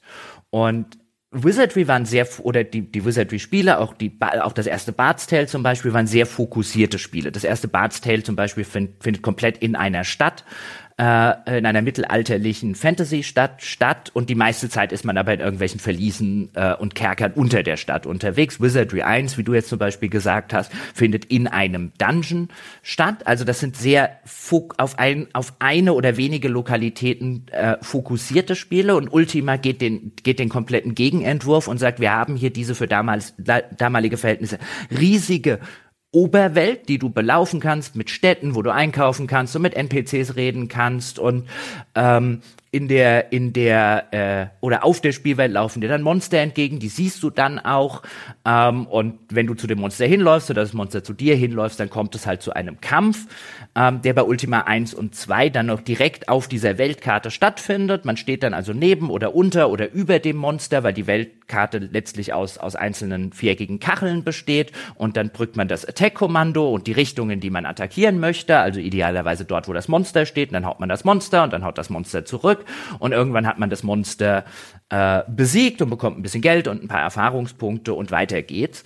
Ähm, und dieser, dieser Gegenentwurf mit dieser Oberwelt, also ich komme eher aus dieser Rollenspiel-Ära. Ich mag einen guten Dungeon Crawler, nix gegen guten Dungeon Crawler, aber ich bin Oberwelt-Fan. Ähm, und ich weiß noch gerade in dieser Zeit, wo sehr, sehr viele verschiedene Rollenspiele dann erschienen sind, 80er und insbesondere in den 90er Jahren, war es bei mir durchaus Teil der Kaufentscheidung, hat das Spiel eine Oberwelt, ja oder nein? Ah. Ja, das ist, das ist so eine Sache. Ich, ich habe irgendwann die Unterwelten vermisst, die guten, weil die immer langweiliger wurden. Äh, Stichwort mhm. Automap und Co. Und dann wurden die Oberwelten auch für mich interessanter, weil man da natürlich eben all das, was lebendig ist und mit, miteinander spricht, natürlich darstellen konnte. Also all das, was auch in Pen and Paper Rollenspielen durchaus relevant ist. Da bist du ja auch nicht sofort in einem Verlies. Ähm, also von daher war das immer so ein Auf und Ab bei mir und ich denke so die mittlerweile ist eine, eine gute Kombination, so, so ein bisschen das, was ich vielleicht suche. Ähm, und bei, bei Wizardry, was es, was es eben noch so archaisch gemacht hat, vielleicht im Vergleich zu Ultima, aber da frage ich dich gleich, wie das da eigentlich war, war ja eben das Zaubersystem, also dass du über 50 oder 80, ich weiß nicht mehr genau, Zauber hattest, die du, wie gesagt, eintippen musstest und die, du konntest auch deine Gruppe ins mit so einem Levitationszauber zum Schweben bringen, dass man über Fallen hinwegging. Den Teleport hatte ich erwähnt. Natürlich waren 70 bis 80 Prozent, Hallo Fighting Fantasy, da ging es darum, Schaden zu verursachen, teilweise zwischen 10 und 2000 ähm, Hitpoints auf einmal. Wie war das eigentlich mit Magie in, in Ultima? Ähm, Magie gab es. Ähm, natürlich insbesondere dann bei Ultima 3, wenn wir eine Party steuern ähm, bei der es dann auch eine ganze Reihe von verschiedenen ähm, äh, Charakterklassen äh, äh, gegeben hat, die und unterschiedliche Magieschulen und dann gab es Charakterklassen, die konnten halt beides ein bisschen und dann gab es welche, die konnten eine Sache groß und dort gab es auch eine Reihe von Zaubersprüchen, ähm, die man ebenfalls eingeben musste, weil irgendwie musste man dem Spiel ja auch sagen zur damaligen Zeit. Ich meine, mein C64 hatte keine Maus zum Beispiel. Irgendwie musst du dem Spiel ja auch hm. sagen, ich möchte jetzt gerne Zauber XY und dann war das in der Regel so, dass man den Zauber oder eine Abkürzung des Zaubers, die im Handbuch stand, natürlich eintippen ähm, musste. Und das auch so ein bisschen ja so ein bisschen vermissen kann man es kann man es schon. Aber Ultima war würde ich sagen sowohl in den frühen als auch in den späteren Teilen. Nicht dass Magie dort keine Rolle gespielt hat. Das wäre falsch. Aber es ist wahrscheinlich von den klassischen Rollenspielen das magieloseste insofern, dass die Magie bei Ultima eigentlich eher ein Anhängsel gewesen mhm. ist. Also man hatte immer so ein bisschen das Gefühl, ähm, die war drin, weil eben ein Fantasy-Setting sie erfordert. Die stand Game Design technisch selten im Mittelpunkt. Und bei späteren Ultimas, wenn wir jetzt zum Beispiel über Ultima 7 äh, äh, sprechen, ähm, dann hast du ja, dann hattest du ein Zauberbuch, das auch physisch irgendwo in deinem äh, in deinem Inventar oder in deinem Rucksack war und wenn du einen Zauberspruch zaubern wolltest, dann hast du hast du die entsprechenden Zutaten benötigt, die der Spruch ähm, erforderte, was de facto dafür gesorgt hat, dass es nichts langwierigeres und ineffektiveres gab, als in diesem Spiel zu zaubern, weil du ständig dann wieder Ressourcen kaufen musstest oder Ressourcen sammeln gehen musstest. Ähm, wo du gemerkt hast, das System der Magie wurde hier auch sozusagen in diese, was ja Ultima 7 extrem versucht, diese Glaubwürdigkeit einer Spielwelt äh, unterzuordnen, aber erkennbar nicht mit dem Fokus, ich will, dass das tatsächlich von vielen Spielern benutzt wird. Und äh, das zieht sich so ein bisschen wie ein roter Faden durch. Man mhm. hat immer das Gefühl, Richard Garriott hat kein Interesse an Magie. Ja, es war ja auch im Ansatz eher, heute würde man sagen, wahrscheinlich eine Low Fantasy die, die ja auch mittelalterliche Anknüpfung hatte. Ne?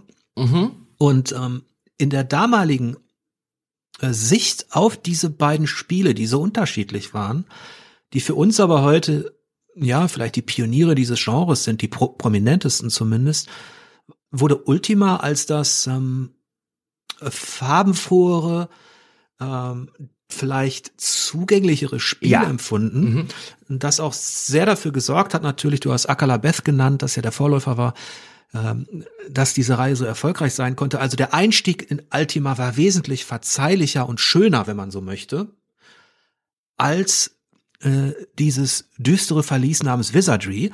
Interessanterweise galt für viele damals, als es die Definition, was es ein Rollenspiel eben noch nicht gab, Wizardry auch als eine Art Simulation mhm. und wurde da in eine Reihe gestellt, mit dem heute sind für uns ja Flugsimulatoren sowas, ne? Das kennt man. Aber damals empfanden die Leute das auch als eine Art Simulation und ich meine auch auch Altima wurde, du hast die offene Welt angesprochen, auch als eine Art Weltsimulation teilweise empfunden, aber eben als die schönere Variante mit der ähm, weniger starken äh, oder großen Einstiegshürde. Genau, und einfach auch das Buntere, ich glaube, das darf man auch nicht unterschätzen in einer Ära, wo eben der, die, die Grafik sehr, sehr, grafischen Möglichkeiten sehr, sehr rudimentär waren. Das sieht einfach, wenn du ein, ein Bild auf der, äh, auf der Rückseite der Packung zum Beispiel, einen Screenshot siehst, das sieht einfach trotz der Pixeloptik einladender aus, weil es sehr viel bunter ist als zum Beispiel die frühen Wizardry-Teile. Ähm, und Richard Garriott war sich dessen ja auch durchaus bewusst, dass er sozusagen auch die Spieler ein bisschen pampern muss, weil bei Ultima 2 1982 erschienen, also nur ein Jahr nach dem ersten Teil, da sieht man auch, wie schnell damals noch Spiele rausgebracht werden äh, konnten.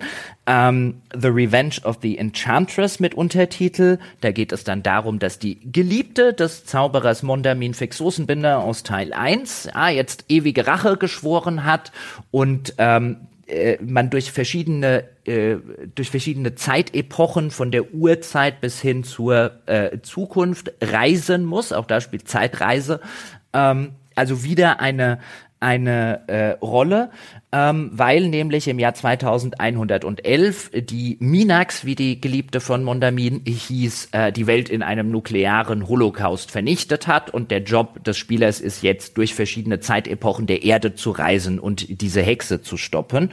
Und das erschien 1982 gepublished von Sierra ähm, einem Publisher und Entwickler, den es danach noch viele, viele Jahre geben sollte, bis er irgendwann ähm, einen Kollaps gemacht hat, insbesondere in den 90er Jahren eine feste Größe, ähm, auch Ende der 80er schon in der Spielelandschaft. Und das wurde deswegen von Sierra gepublished, weil es der einzige Publisher gewesen ist, der Richard Garriotts Forderung nachgekommen ist, dass dem Spiel eine Stoffkarte der Welt beiliegen soll.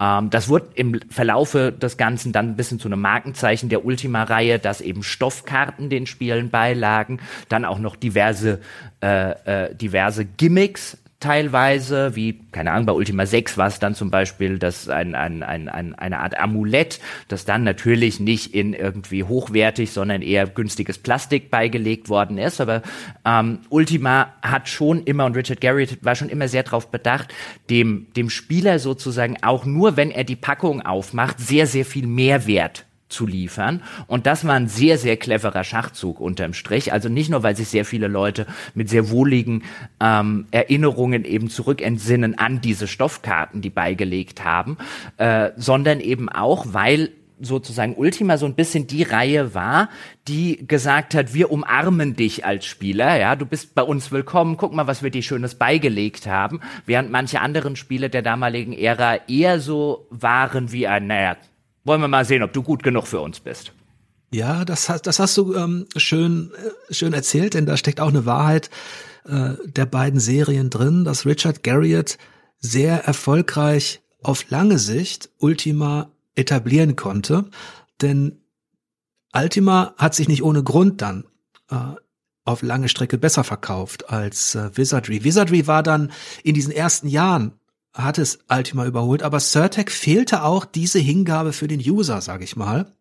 Also die Entwickler von Wizardry reagierten recht ähm, störrisch, zum Beispiel auf diese ähm, ja auf diese Hobbyentwickler würde man heute sagen oder auf diese Mod-Szene, die gab es natürlich noch nicht, die halt versucht hat, dieses unheimlich schwere Spiel leichter zu machen, indem man eben auch eigene Programme anbietet.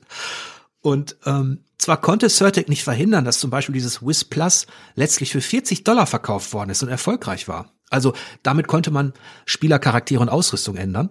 Ähm, das konnten sie wohl nicht verhindern, aber sie waren eben auch immer in so einem Struggle mit den, mit den Usern. Und ähm, Garriott hat da doch ähm, auch in Sachen Marketing und PR harmonischer agiert. Äh, und ähm, ja, das, das trennt die beiden dann auch. Und ähm, Surtec hat dann auch auf lange Sicht mehr Fehler gemacht als ähm, vermutlich als Garriott, ja. An dieser Stelle übrigens, weil es hier wunderbar reinpasst, äh, meine Damen und Herren, erstens, falls Sie es im Hintergrund irgendwie grummeln und, und donnern und so weiter hören, hier in Griesheim geht gerade die Welt unter.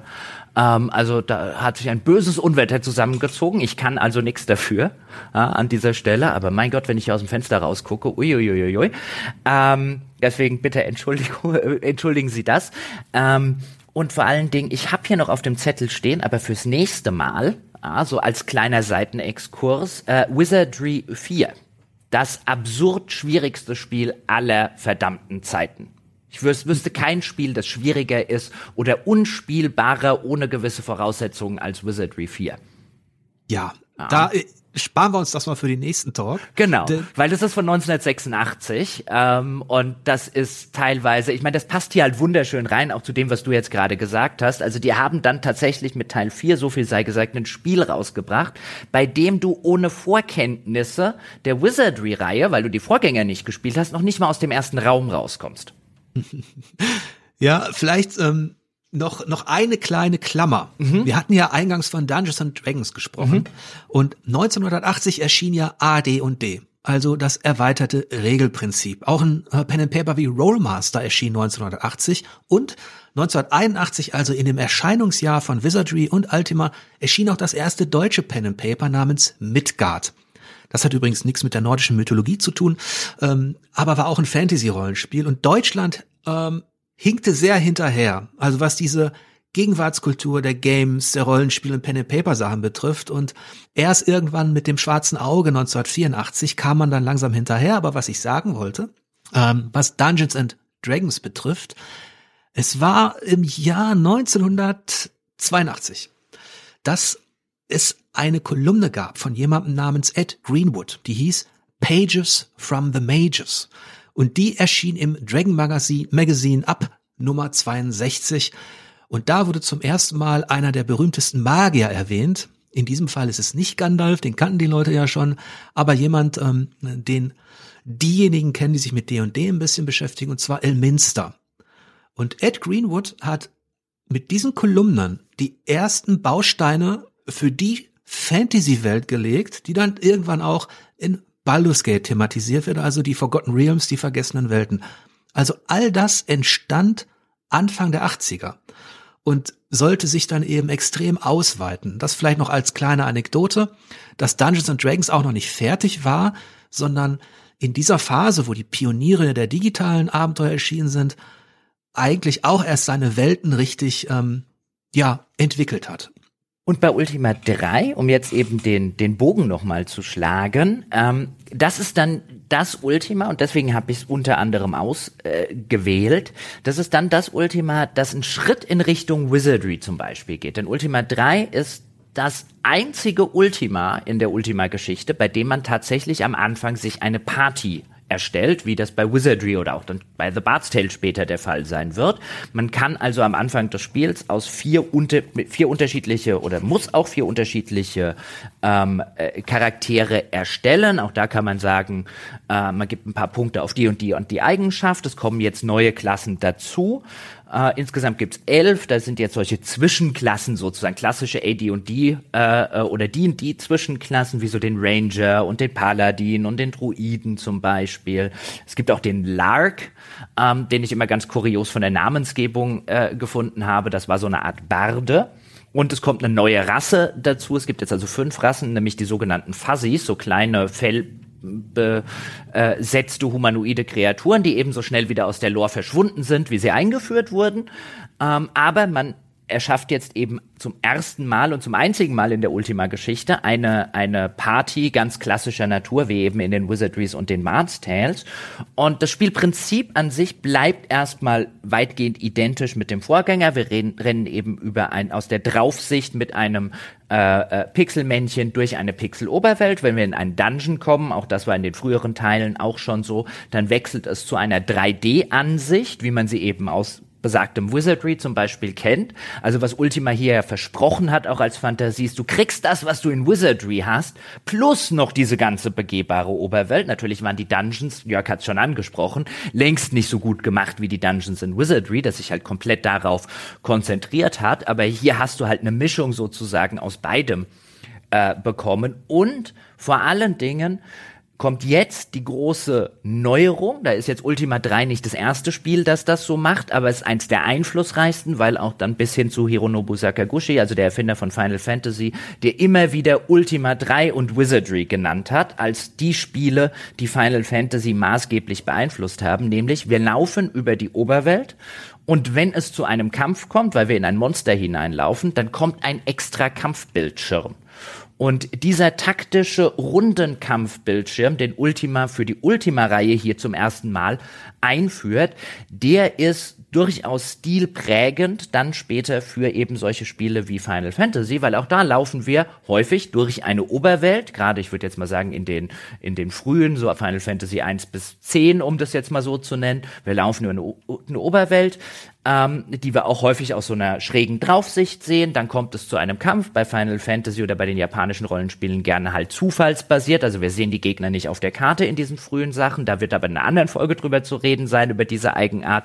Und dann kommt es zu einem eigenen Kampfbildschirm und im Contest dessen zu einem, äh, zu einem runden Kampf in einem eigenen Kampfbildschirm. Und die Einführung dessen, dieses Kampfbildschirms, weil sowas gibt's ja bei Wizardry auch nicht. Bei Wizardry, oder? Also so, so in der, in der Form. Und diese Idee, du läufst über eine Oberwelt und wenn es zum Kampf kommt, dann sozusagen stilistisch zoomt das Spiel rein. Das macht das natürlich rein technisch nicht, aber so habe hab ich das, stellt man sich das dann natürlich als Spieler so ein bisschen in dem, in dem Kopf vor. Und je nach Umgebung, wo man ist, dann kann sich der Bildschirm ändern. Und da steuert man jetzt nacheinander seine vier Partymitglieder. Die müssen erstmal nach vorne laufen, dann kommen die Gegner nach vorne, dann gibt's Fernkampfwaffen, dann gibt's Zaubersprüche und dort läuft eben ein rundenbasiertes Gefecht in einer, auf einem eigenen ähm, Schlachtfeld ab. Das ist etwas, das Ultima 3 insbesondere insbesondere in Japan ähnlich wie Wizardry, nur auf eine andere Art und Weise sehr populär gemacht hat. Denn, hat zwar eine ganze Weile gedauert, aber 1989, also sechs Jahre nach Erscheinen des Spiels, gab es einen Port von äh, Ultima 3 für das äh, Nintendo Entertainment System. Also das NES. Später wurde auch Ultima 4 und 5 portiert für das NES von Origin, also der Firma von, von Richard Garriott. Und alleine die Tatsache, dass die sich die Mühe machten und erstmal das Geld investierten, um das, was natürlich auch wir hatten es vorher bei Wizardry zuerst für Apple-Computer erschienen ist, später dann für Amiga, Atari, C64 und so weiter portiert wurde. Die Mühe, sich zu machen, das auf Konsole für den japanischen Markt zu portieren, spricht nicht nur davon, dass sie sich dort eben Verkaufspotenzial erwartet haben, sondern auch dafür, dass die durchaus das Feedback gekriegt haben, dass das für viele japanische Entwickler ähm, äh, ein, ein, ein prägendes Spiel gewesen ist. Meines Wissens nach wurde Wizardry relativ früh für den japanischen Markt übersetzt. Ist das korrekt? Ah, Wizardry ist ähnlich spät nach ja? Japan gekommen, tatsächlich 1987. Äh, meines Wissens auch für den NES und äh, wurde ich meine, ich meine aber, es meine aber mal irgendwann gelesen zu haben, dass quasi die äh, die Computervarianten von irgendwem übersetzt wurden, der jetzt nicht Surtec, also der Hersteller war. Und das. Ja, äh, das kann sein, dass die auf dem japanischen Markt gab es ja ganz äh, bizarre Maschinen, ne? PC-Maschinen. Mhm. Ähm, das kann sein, dass es früher schon äh, für eine dieser PC-Maschinen portiert worden ist, aber der durchschlagende Erfolg äh, äh, von Wizardry kam dann quasi erst mit dem NES und das war meines Wissens 1987. Da gibt's nachher auch eine kleine Anekdote von mir, wenn wir auf den Tipp eingehen. Ähm, aber was du vorhin ähm, schön beschrieben hast, Ultima hat sich über Teil 1, 2, 3, vor allem dann im dritten Teil schon deutlich entwickelt oder hatte neue Features, wohingegen Wizardry, das ja 1981 erschien, 82 und 83 zwar auch Teil 2 und Teil 3 hatte, aber Wizardry stagnierte rein spielmechanisch. Das waren im Grunde, wenn man, heute würde man sagen, das waren DLCs. Und die konnte man auch nur zocken, wenn man das Hauptspiel hatte. Trotzdem sind Wizardry Teil 2 und 3 eben als solche in der Reihe präsent, haben aber im Grunde nichts geändert, außer neue Szenarien hinzuzufügen. Und wenn man sich mal überlegt, dass erst, wann war es? 1986. Also fünf Jahre nachdem das erste Wizardry erschien, und ich hatte ja die Euphorie beschrieben und wie sich das so per, also so durchsetzte und auch diskutiert wurde, fünf Jahre danach, 1986, wurde die sogenannte, also Mac Wizardry, die Mac-Version, war eines der ersten, ja, Remakes, Remaster, würde man heute sagen. Ähm, und die hatte dann all diese Teile zusammen äh, in, in einem und wurde auch euphorisch besprochen. Also das erste Wizardry wurde 1981 richtig gut besprochen und 86 auch nochmal im Westen einer größeren Gruppe zugänglich gemacht oder eben auch mit neuer Technik und gleichzeitig dann auch in Japan. Also das ist, das, das wäre heutzutage wahrscheinlich auch nicht mehr so einfach, eben diese, dass ein Spiel über so eine Spanne, also über ein halbes Jahrzehnt eben, in dieser Form ähm, Einfluss ausüben kann wie gesagt, Ultima 4 wird ja häufig so ein bisschen als der Rollenspiel-Quantensprung ähm, äh, verstanden und das ist er in gewisser Hinsicht auch. Aber Ultima 3, deswegen habe ich es ausgewählt, versinnbildlicht einerseits diese Entwicklung, die du gerade angesprochen hast, ähm, innerhalb der, der Reihe. Und andererseits ist es, finde ich, das Archetyp oder eines der archetypischen Spiele für die Ära, über die wir reden, nämlich weil wir ja auch eingangs gesagt haben, hier steht eine Kampfsimulation sehr häufig im Mittelpunkt. Nur ist Wizardry 1 zum Beispiel bestimmt am Ende noch ein bisschen kampflastig lastiger als zum Beispiel Ultima 1, auch wenn da nicht so viele Spielelemente äh, ansonsten existieren, aber einfach dieser ganze große Erkundungsabschnitt einer einer einer äh, äh, einer offenen Oberwelt zum Beispiel da halt einfach so ein bisschen wegfällt. Und hier jetzt diese Idee oder dieses Konzept des eigenen taktischen Schlachtfeldes, das eingeführt äh, äh, worden ist.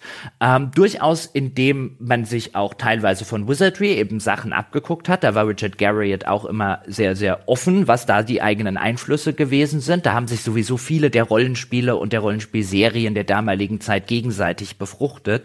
Aber es ist halt auch interessant, hier der dritte Teil spielt dann in einer, nicht mehr auf der Erde wie der zweite Teil, sondern in Sosaria, das Land, das es gab, bevor es in äh, Teil 4 dann Britannia. äh, äh, gab und genannt wurde.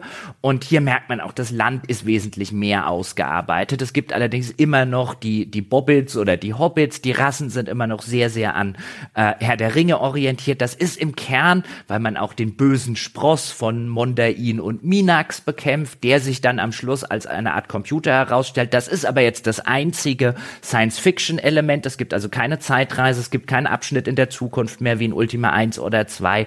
Das ist wirklich so das archetypische Ultima der ersten Hälfte der 80er Jahre. Und erst mit Ultima 4 macht die Reihe tatsächlich etwas, was ich sagen würde, was sie abhebt davon von der Abbildung oder der Nachbildung von Dungeons and Dragons und von den Kämpfen eines Dungeons and Dragons, hier mit eigenem Schlachtbildschirm und von der Nachbildung von Tolkien äh, und von Tolkiens Erzählung und von Tolkiens Welt, nämlich erst mit Ultima 4, was dann ein Fall für die sozusagen für den nächsten Podcast und den zweiten Abschnitt dieser Dekade der 80er darstellt. Aber in Ultima 4 ist ist dann eins der ersten Rollenspiele, bei dem sich dann der Entwickler Gedanken gemacht hat über einen komplett eigenen Weltentwurf, in dem Fall ein Moralsystem, weil in Ultima 4 geht es darum, dass man zum Avatar der acht Tugenden werden äh, muss und in gewisser Hinsicht, was heißt in gewisser Hinsicht, da hat jetzt Richard Garriott als Hauptautor, hat eben ein eigenes Moralsystem, das dann auch durchaus von Religiosität geprägt ist, für sein Spiel erfunden und geht damit diesen einen wichtigen kreativen Schritt weg von der Nachbildung dessen, was aus der Fantasy bekannt war, hin zu einem, hier mache ich jetzt als Spiel etwas nicht nur inhaltlich Neues, sondern auch etwas, was ich nur machen kann, indem ich ein Spiel bin. Denn natürlich kann kein Roman mich dazu machen und mich dazu zwingen, mich im Kontext des Romans tugendhaft zu verhalten. Den, den, äh, den konsumiere ich ja passiv. Und hier geht Richard Gary dann bei Teil 4 hin und sagt, nee, wenn du das Spiel besiegen willst, dann musst du dich so verhalten, wie es dieses Moralsystem, diese Religion vorgibt. Und das ist ein das ist eine kreative Eigenleistung, die man bei, in dieser Größenordnung bei Rollenspielen aus der ersten Hälfte der 80er Jahre fast vergeblich sucht. Ja, das ist vielleicht auch noch ein Rudiment von Wizardry. Der erste Teil hatte auch eine Moral, also du hattest gut, böse, neutral. Stichwort Dungeons and Dragons.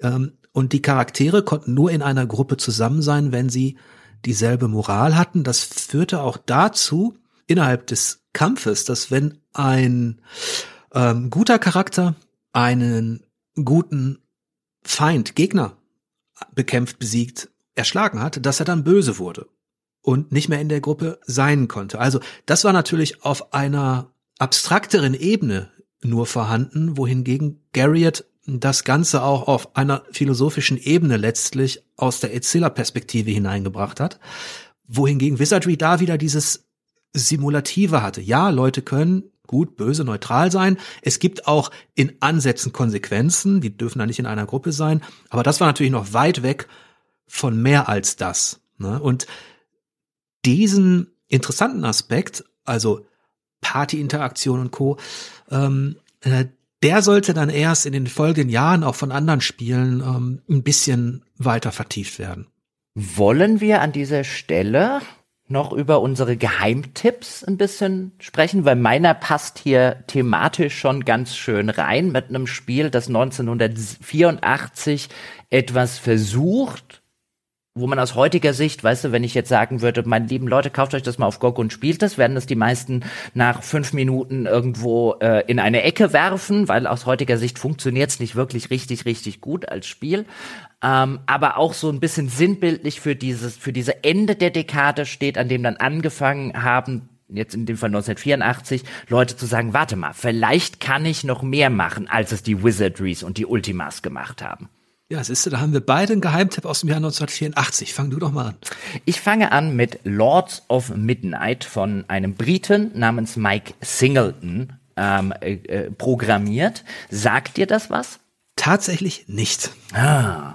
Äh, Lords of Midnight ist wirklich, ich warte seit langer, langer Zeit. Es ist so schön, dass wir diesen Podcast machen. Jetzt kann ich endlich mal Lords of Midnight äh, unterbringen. Denn Lords of Midnight ist insofern schon ähm, von seiner ganzen Prämisse was sehr eigenes, ähm, weil es einer der ersten Rollenspiel-Strategiespiel-Mixe ist, die man dann später in sowas wie Heroes of Might and Magic zum Beispiel ähm, finden wird und weil es für die damalige Zeit und die damaligen technischen Möglichkeiten ähm, geradezu absurd überambitioniert ist. Denn Lords of Midnight muss man sich vorstellen wie folgt. Ähm, es gibt eine Spielwelt. Die Spielwelt verändert sich auch nicht bei einem Neustart und die besteht aus 64 mal 64 Feldern. Kacheln kann man sich vorstellen. Es gibt also über 4000 Felder in diesem Spiel oder 4000 Locations, die man in diesem Spiel als Spieler tatsächlich erkunden kann. Es gibt natürlich, wie es für die damalige Zeit üblich ist, keine Ingame-Map-Funktion, aber dem Spiel lag eine stilisierte Karte der Spielwelt bei. Die hat man auch gebraucht, weil am Anfang startet man mit vier Figuren, die an einem bestimmten Ort ähm, an einer bestimmten Zitadelle sind und dann muss man sofort schon die Karte zur Hand nehmen, erstmal gucken, wo bin ich denn überhaupt in dieser Spielwelt. Und jetzt kommt das, ähm, jetzt kommt der Clou. Jede dieser Figuren, vier am Anfang, im Laufe des Spiels kann man noch fast 30 weitere Figuren rekrutieren. Diese Figuren können in der Regel, haben unterschiedliche Fähigkeiten, können in der Regel aber auch dann Armeen an einzelnen Locations rekrutieren. Man baut also im Laufe der, des Spiels eine Reihe von Armeen äh, letztlich auf, wie bei so einem Wargaming-Spiel. Ähm, also da sieht man sehr die Wargaming-Einflüsse, die hier existieren ähm, und steuert diese Armeen oder diese einzelnen Helden, denen die Armeen untergeordnet sind, die steuert man allerdings einzeln und man sieht die Umgebung immer aus der drei, aus der, aus der First-Person-Ansicht der Spielfigur. Das heißt, wenn man einen Screenshot von dem Spiel zum Beispiel sieht, dann sieht man eine etwas stilisierte, pixelige Landschaft und darauf steht der Name des Charakters so und so, der steht an dem und dem Ort und guckt in die und die Richtung. Und äh, jetzt kann man sich vorstellen, bei 4000 Feldern oder Locations, die dieses Spiel hat, es gibt keine Ingame-Map-Funktion und man steuert einzelne ähm, Repräsentationen einer Armee ähm, aus der First-Person-Ansicht. Das heißt, sich in dieses Spiel allein schon reinzufuchsen im Hinblick darauf, wo bin ich eigentlich gerade, ähm, wo sollte ich hingehen und so weiter, ist schon sehr herausfordernd. Ich weiß nämlich noch, ich hatte Lord of Midnight damals. Ähm, meine Eltern haben mir den C64, den ich bekam zu Weihnachten, haben mir gebraucht geschenkt. Da war natürlich eine ganze Reihe von Disketten dabei, wie das zur damaligen Zeit so üblich war. Ich glaube, meine Eltern hatten, oder ich weiß, meine Eltern hatten noch nicht mal äh, auch nur ansatzweise die Ahnung, dass es sowas wie Raubkopien für so Spiele überhaupt existieren. Und eine dieser Disketten war Lords of Midnight. Und da ich kein Handbuch hatte und schon gar nicht die Karte hatte, ich hatte keine Chance in diesem Spiel. Das war immer so ein Buch mit sieben Siegeln für mich. Ich habe nichts verstanden. Ähm, ich habe null kapiert, wie das Spiel funktioniert, aber es sah immer so faszinierend aus und irgendwann später, als ich ein paar Jahre älter war, habe ich mir das Spiel dann gebraucht gekauft und das war eine kleine Offenbarung, denn und jetzt kommt der Clou, wir haben diese vier Charaktere, die können Armeen rekrutieren und so weiter. Was passiert ist, die, ähm, der Spieler bewegt seine Armeen bei Tag. Ähm, und wie weit eine Armee sich bewegen kann, kommt von, da hat Armeen haben unterschiedliche ähm, äh, Bewegungsreichweiten. Wenn sie zum Beispiel auf einem Pferd sitzen, dann können sie am Tag weiter reiten, ähm, als wenn sie zu Fuß zum Beispiel unterwegs sind. Und wenn man mit einer Armee das Ende der Tagesreichweite erreicht hat, dann kommt man zur nächsten Armee und zur nächsten und zur nächsten und zur nächsten. Und irgendwann hast du, bist du mit all deinen Armeen durch und dann ist der Gegner dran. Der Gegner, nämlich der, der böse Zauberer Doomdark, der auch übrigens äh, beschrieben wird wortwörtlich als Witch King, also als Hexenkönig, wie der Witch King of Angmar in Herr der Ringe. Auch sieht man hier sehr, sehr deutlich die Parallelen. Der ähm, ist nämlich nachts am Zug. Gewissermaßen, äh, äh, du, du machst tagsüber deine Züge und danach macht die, der, die KI ihre Züge. Und die KI hat einen absurden Vorteil an, ähm, an, an Truppen, die sie zur Verfügung hat, also um den um zigfachen Faktor äh, mehr als du. Und wenn sie dich am Anfang erwischt und die beginnt gewissermaßen oben in der Karte und setzt dann einen, einen Feldzug nach unten fort.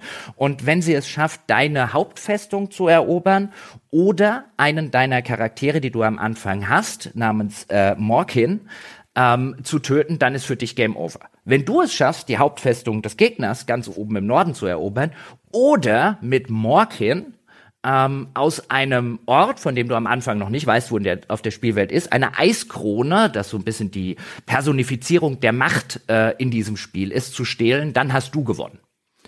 Und das Ganze würde ich sagen, du bist ja eher im Brettspiel äh, äh, involviert als ich, aber es gibt ein mehr oder weniger bekanntes Brettspiel namens Herr der Ringe, der Ringkrieg. Kennst du das? Ähm, das gehört zu meinen Top 3. Ah, das habe ich hier auch im Regal stehen, habe ich mir letztes Jahr gekauft. Und was man, was man merkt, sowohl was das Setting mit dem Witch King angeht und diese, diese Übermacht an Bösen, die dann dort einbrechen, dieser Charakter Morkin, ja, der sozusagen unter dem Deckmäntelchen der Tarnung etwas klauen kann, der ist offensichtlich so eine Art Frodo-Verschnitt. Und was hier ein, eine einzige Person, Mike Singleton, letztlich gemacht hat, ist diesen Ringkrieg als Strategie-Rollenspiel-Mix umzusetzen und das ist für die damalige Zeit 1984. Ich habe schon von, von Tausenden von Feldern geredet, von riesigen Armeen. Man muss sich da jetzt um Gottes Willen keine Kämpfe vorstellen. Die Kämpfe laufen mehr oder weniger als, als Textbildschirm. Eine Armee trifft auf die andere. Danach kannst du nachlesen, wer wie viele gegnerische Truppen getötet hat. Da steckt außer der Orientierung und der grundsätzlichen Planung, wo laufe ich mit wem hin, wie kriege ich den Morkin vielleicht irgendwie zu dieser Festung, wo die Eiskrone drin steckt, ohne dass mich der Gegner sieht, weil wenn Morkin hin ist, ist das quasi Game Over. Ähm, äh, wie wenn du du Frodo erwischst, bevor er an den Mount Doom kommt, ist ein absurd, absurd überambitioniertes Spiel für seine Zeit, das leider Gottes ähm, äh, ein bisschen von der, von der Geschichte vergessen wurde, weil es ist ein absolut bemerkenswertes Spiel. Ich habe mir auf jeden Fall nach deinem leidenschaftlichen Vortrag einige Notizen gemacht und werde es berücksichtigen. Gerade der Hinweis auf Ringkrieg, also falls ihr das nicht kennt, das ist ein ein Brettspiel, in dem auf wunderbare Art und Weise, ich würde fast sagen, es ist eine Art Storytelling-Wargame, wo man sowohl Rollenspielelemente, also die Gefährten steuert, ähm, als eben auch Armeen. Es ist kompetitiv, man sitzt sich gegenüber. Einer ist natürlich in der Rolle des dunklen Königs und der andere steuert die Gefährten, aber beide steuern die eben auch auf dieser großen, schönen Weltkarte, die fantastisch illustriert ist, die Armeen und natürlich sind ähm, die Völker des Westens da schlimm unterlegen und es entsteht eine narrative Spannungskurve, die ich selten so in Brettspielen gefunden habe. So viel dazu. Und danke für deinen Tipp. Also Lords of Midnight ist notiert und ich werde mich damit auch noch ein bisschen beschäftigen. Genau, das ist so ein bisschen mein Geheimtipp. Und äh, abschließend sei noch gesagt, was sie einsetzen hier, das ist auch technisch für die damalige Zeit absolut herausragend. Äh, Mike Singleton, der, der Programmierer, nannte es eine Landscaping-Technik. Ähm, was das letztlich bedeutet, ich habe ja schon gesagt, man sieht die Umgebung immer aus der Sicht einer der Figuren. Es gibt keine Draufsicht, es gibt keine Übersichtskarte, existiert alles nicht. Und gerade am Anfang des Spiels, ähm, wenn man die Spielwelt noch überhaupt nicht kennt, dann ähm, weiß man natürlich auch nicht, wo sind irgendwelche Gegner, wo finde ich vielleicht Pferde, wo ist die nächste Stadt oder die nächste Garnison, wo ich was rekrutieren kann. Und das Spiel funktioniert folgendermaßen. Du guckst in eine Richtung und du siehst für damalige Verhältnisse technisch absolut revolutionär. Im Hintergrund sind zum Beispiel Berge oder im Hintergrund ist ein Wald. Ähm, und dann gehst du einen Schritt weiter in diese Richtung und dann rückt der Hintergrund näher heran. Also ich kann vielleicht in der Entfernung ausmachen, ein bisschen, ja, auf einer ganz rudimentären Ebene, wie das neue Zelda Bilder funktioniert. Ich sehe dort hinten ist irgendwo ein Turm und dann laufe ich in Richtung dieses Turms zum Beispiel, weil ich denke, oh, könnte ja irgendwas für mich sein oder das da hinten sieht wie eine Stadt aus. Und das Spiel führt dich auf diese Art und Weise durch eine am Anfang völlig unbekannte Welt, indem es dir irgendwo im Hintergrund diese Landschaftsmerkmale platziert, die einerseits natürlich einladend sein können, andererseits bedeutet der Wald, der da steht, ja, der kann auch bedeuten, dass sich dort irgendwelche Gegner versteckt halten, weiß ich halt erst, wenn ich reingehe, vielleicht am Anfang noch nicht in die Wälder laufen. Und diese für damalige Verhältnisse absolut revolutionäre Technik, wo man natürlich heute aus der Perspektive sagt, ja, aber auch da wieder erstaunlich, wie wenig Spiele das tatsächlich einsetzen. Ich weiß noch, weiß nicht, wie es dir gegangen ist, aber wir mochten sowohl bei Elden Ring zum Beispiel als auch insbesondere bei Zelda Breath of the Wild, dass die Umgebung mir Hinweise gibt, oh, das da hinten sieht interessant aus, da sollte ich mal hingehen und nicht wie das viele andere Open-World-Spiele zum Beispiel machen, da platziere ich dir jetzt den Questmarker und das, diese, diesen Ansatz sieht man schon 1984 in Lords of Midnight. Ja, das berühmte Environmental Storytelling. Mhm wo auch Bethesda sehr viel Pionierarbeit geleistet hat tatsächlich. Das hat mich an diesen offenen Welten mit Landschaft eben auch schon immer ähm, sehr begeistert, wenn eben markante Elemente in der Kulisse dich einfach anlocken, ohne dass du dort irgendwie etwas im Tagebuch stehen hast oder dass dort irgendwas markiert wird. Das ist das ist, äh, ein schöner Mechanismus, der der natürlich auch in den aktuellen Action-Rollenspielen immer wieder gut funktionieren kann, gerade wenn man die äh, Benutzeroberfläche abschalten kann, ja. Und jetzt bin ich auf deinen Geheimtipp gespannt. Ja, ich führe uns noch mal zum Schluss zurück nach Japan, mm. denn ich, ich habe ja erwähnt, dass Wizardry und Ultima, und du hattest es auch ausgeführt, dass die so einflussreich waren. Allerdings darf man nicht vergessen, dass es Anfang der 80er eben äh, eine Phase gab, wo die Japaner sehr experimentell auf ihren PC-Maschinen unterwegs waren und wirklich hunderte Experimente digitale äh, veröffentlicht haben, die leider verschüttet sind tatsächlich. Die gibt's dann nicht mehr. Man hat die Disketten nicht mehr oder ähm, man hat die Datenträger nicht mehr. Ähm, und ja, es gab den Einfluss von Ultima und Wizardry, aber erst das NES. Als diese beiden wirklich auf dem NES erschienen sind, und der NES war natürlich dann auch unheimlich einflussreich in Japan, gab es dann auch diese Wechselwirkung auf Entwicklerseite. Vorher, also äh, Anfang der 80er, das schreiben auch prominente japanische, japanische Designer, wussten die Leute gar nicht, was ein Wizardry oder Ultima ist. Trotzdem hatte Japan eine sehr lebendige Szene und jetzt komme ich äh, von einem Prototypen, also man nennt die man streitet sich darüber, was war denn das erste japanische Rollenspiel? Also Final Fantasy war es definitiv nicht, da gab es schon einiges andere, aber es ist nicht definitiv geklärt ein Prototyp, der relativ, ähm, wo sich die Leute relativ einig sind, ist Underground Exploration von Koei. Der wurde 1982, also bevor die Japaner was wussten von Wizardry und Co., hatten die im Grunde auch schon so eine Art abstrakten Dungeon Crawler. Aber als im Westen schon darüber diskutiert worden ist und das Ganze immer populärer wurde, dachten sich eben auch einige findige Entwickler, die in Japan lebten, aber aus dem Westen kamen, wie zum Beispiel Hank Rogers, Leute, wir brauchen hier in Japan eigentlich mal sowas wie Wizardry.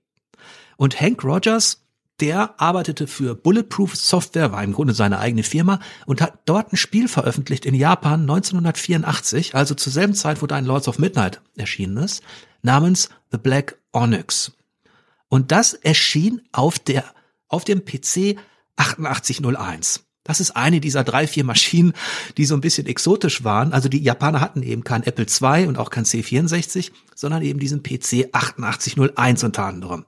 Und dieses Black Onyx wurde das Spiel des Jahres in Japan. Und der Hank Rogers, der wollte im Grunde sowas machen wie Wizardry. Der hatte aber Probleme, das in Japan an den Mann zu bringen, weil als er sagte, ich mache ein Rollenspiel, haben die Japaner sich angeguckt und ihn gefragt, was das sein soll. Es gab keine Definition dafür. Es gab auch kein Final Fantasy, was da schon dieses Feld besetzt hätte. Die wussten nicht, was das sein soll. Und da hat der Hank Rogers sich einen Übersetzer geschnappt, sich mit den Japanern hingesetzt und Black Onyx gestartet, wo die halt eine Charakter, Charaktere erschaffen konnten. Und dieses Black Onyx sollte sich über 150.000 Mal verkaufen und war 1984 das populärste Rollenspiel in Japan, vielleicht auch das erste kommerzielle in dem Sinne. Und bemerkenswert an diesem Black Onyx, das sich weitgehend an Wizardry orientierte, war, dass es eines der ersten Spiele war, in dem man seinen Charakter anpassen konnte, also was das Äußere betrifft. Und man konnte sogar die Ausrüstung on-screen sehen, die man veränderte. Das war etwas, das gab es so im Westen meines Wissens, bin jetzt nicht ganz sicher, auch noch nicht und sollte ja auch in Zukunft so ein bisschen die japanische Designmentalität prägen, ne? dass du alles anpassen kannst und modifizieren kannst. Und ähm, ja, also das war, glaube ich, auch eines der ersten, das zum Beispiel ähm, einen farbigen Balken hatte für die Gesundheit. Ähm, und auch das sollte ja spätere japanische Rollenspiele prägen. Also The Black Onyx hatte ich vorher auch gar nicht auf der Uhr, war 1984 mit ja 150 150.000 äh, verkauften Einheiten das erfolgreichste Rollenspiel in Japan. Okay, ich hatte den Namen, der sagte mir schon was. Also habe ich nicht zum ersten Mal gehört, aber ich hätte, ich hätte jetzt nicht genauer drauf eingehen können. Das muss ich mir auf jeden Fall noch äh, für eine Folge, wo wir dann vielleicht ein bisschen mehr ja. über japanische Spiele quatschen und Rollenspiele, äh, noch mal sehr auf die Fahnen schreiben. Aber es ist total interessant, wie diese naja, wir machen jetzt mal ein Rollenspiel und in Japan alle so, was? Nee, machst du nicht. Ja, ähm, genau. Also diese Mentalität, die herrschte, weil das war ja exakt auch das, was später dann, äh, ein paar Jahre später bei Final Fantasy passieren wird, dass ein Hironobu Sakaguchi bei Square sagt, ich würde ja gerne ein Rollenspiel machen und Square sagt, was? Nee. Nee, okay, dieses komische Dragon Quest war jetzt echt relativ erfolgreich. Na gut, du darfst mal, aber nur mit einem kleinen Team. Ja, das darf nicht so sonderlich viel Geld kosten, weil diese, die, die meisten dieser Studios vorher halt in der einen oder anderen Form Visual Novels gemacht haben. Ja. Und Square war damals, glaube ich, auch kurz vor dem Pleitegehen. Ähm, und das war vielleicht auch noch einer der Gründe, warum sie das, das grüne Licht gegeben haben, sozusagen der Mute der Verzweiflung. Ähm, aber wie, wie, wie krass das gewesen sein muss, äh, überhaupt Leute in Japan zu überreden, lasst uns das mal machen. Und auch wie krass das übrigens ist, wie in Japan schon solche Firmenstrukturen herrschten, wie Koi oder wie, wie Square zu einer Zeit, als in den USA ein Richard Garriott das mehr oder weniger im Eigenvertrieb und in Eigenregie erstmal gemacht hat. Ja, also es gab da diese zwei Phasen. Die eine Proto Rollenspielphase in Japan, wo die unabhängig vom Westen ihre ganz eigenen Sachen wie Underground Exploration und Co. hatten. Die hatten auch schon Dungeons und sowas. Aber die sind teilweise entstanden, ohne dass dort eben schon Wizardry und Ultima wirken konnten. Und dann überschneidet sich das Ganze Mitte der 80er, 1985 und so weiter, 86. Und vor allem das NES sollte dann mit seinen unheimlich erfolgreichen Umsetzungen von Wizardry und Ultima, ähm, ich glaube, Wizardry wurde sogar noch für den Gameboy als Starttitel gebracht. Also das sollte natürlich dann die Masse beeinflussen und hatte wieder eine Wechselwirkung auf die berühmten japanischen Serien, die wir eben alle vor Augen haben, also von Dragon Warrior, aka Dragon Quest, bis hin zu Final Fantasy und so weiter. Ähm, Fantasy Star auch noch, muss man auch noch nennen, von mhm. Sega. Ähm, und die Japaner haben dann das Kunststück vollbracht, ähm, Dinge zu kombinieren. Du hast beschrieben den Rundenkampf zum Beispiel in Ultima 3, diesen Kampfbildschirm. Wizardry hatte die Gefährten und die Gruppe. Dann gab's Experimente hier mit dem Lebensbalken und so weiter und auch mit Moral. Und die Japaner haben es dann halt hinbekommen, tatsächlich äh, Dinge zusammenzubringen und auf verschiedene Art neu zu interpretieren. Und jetzt sind wir, glaube ich, dann auch schon mittendrin in einem fast schon Dschungel. Ähm, also Mitte, Ende der 80er wird das Ganze dann auch immer unüberschaubarer und vielfältiger, Gott sei Dank. Ähm, ja, also das ist auf jeden Fall eine spannende Phase und ähm, vor allem diese frühen Beeinflussungen, die das war eigentlich das Spannendste bei der Recherche, ähm, da diese Dinge so ein bisschen auseinander zu dröseln. Mhm. Und, und natürlich, also diese, ich, ich finde immer wieder faszinierend, wie unterschiedlich sich da beim, bei ein und demselben Medium unterschiedliche Kulturen unterschiedlich entwickeln. Ähm, weil wenn du aus der ähnlichen Ära was über japanische Studios recherchierst ähm, und dann aus derselben Ära was über amerikanische, dann hast du halt hast du halt in, in der westlichen Sache, du hast halt die Richard Garretts, die Mike Singletons von Lords of Midnight. Da setzt halt einer hin und programmiert ein Spiel. Und in der in der gleichen Zeit oder in derselben Zeit hast du in Japan halt schon richtig gewachsene Strukturen. Die haben das das ganze Spielethema schon wesentlich früher, wesentlich professionalisierter aufgezogen, ähm, während das in Amerika noch vielfach Garagenentwickler oder in Großbritannien oder in Europa noch vielfach Garagenentwickler waren, hast du hier schon richtig professionell aufgezogene Spielestudios.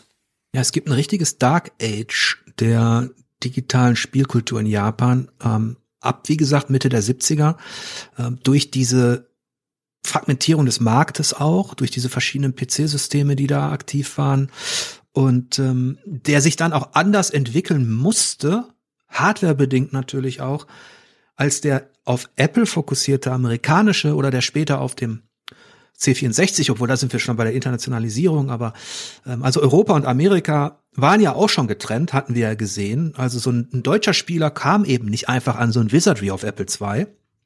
Das sollte dauern.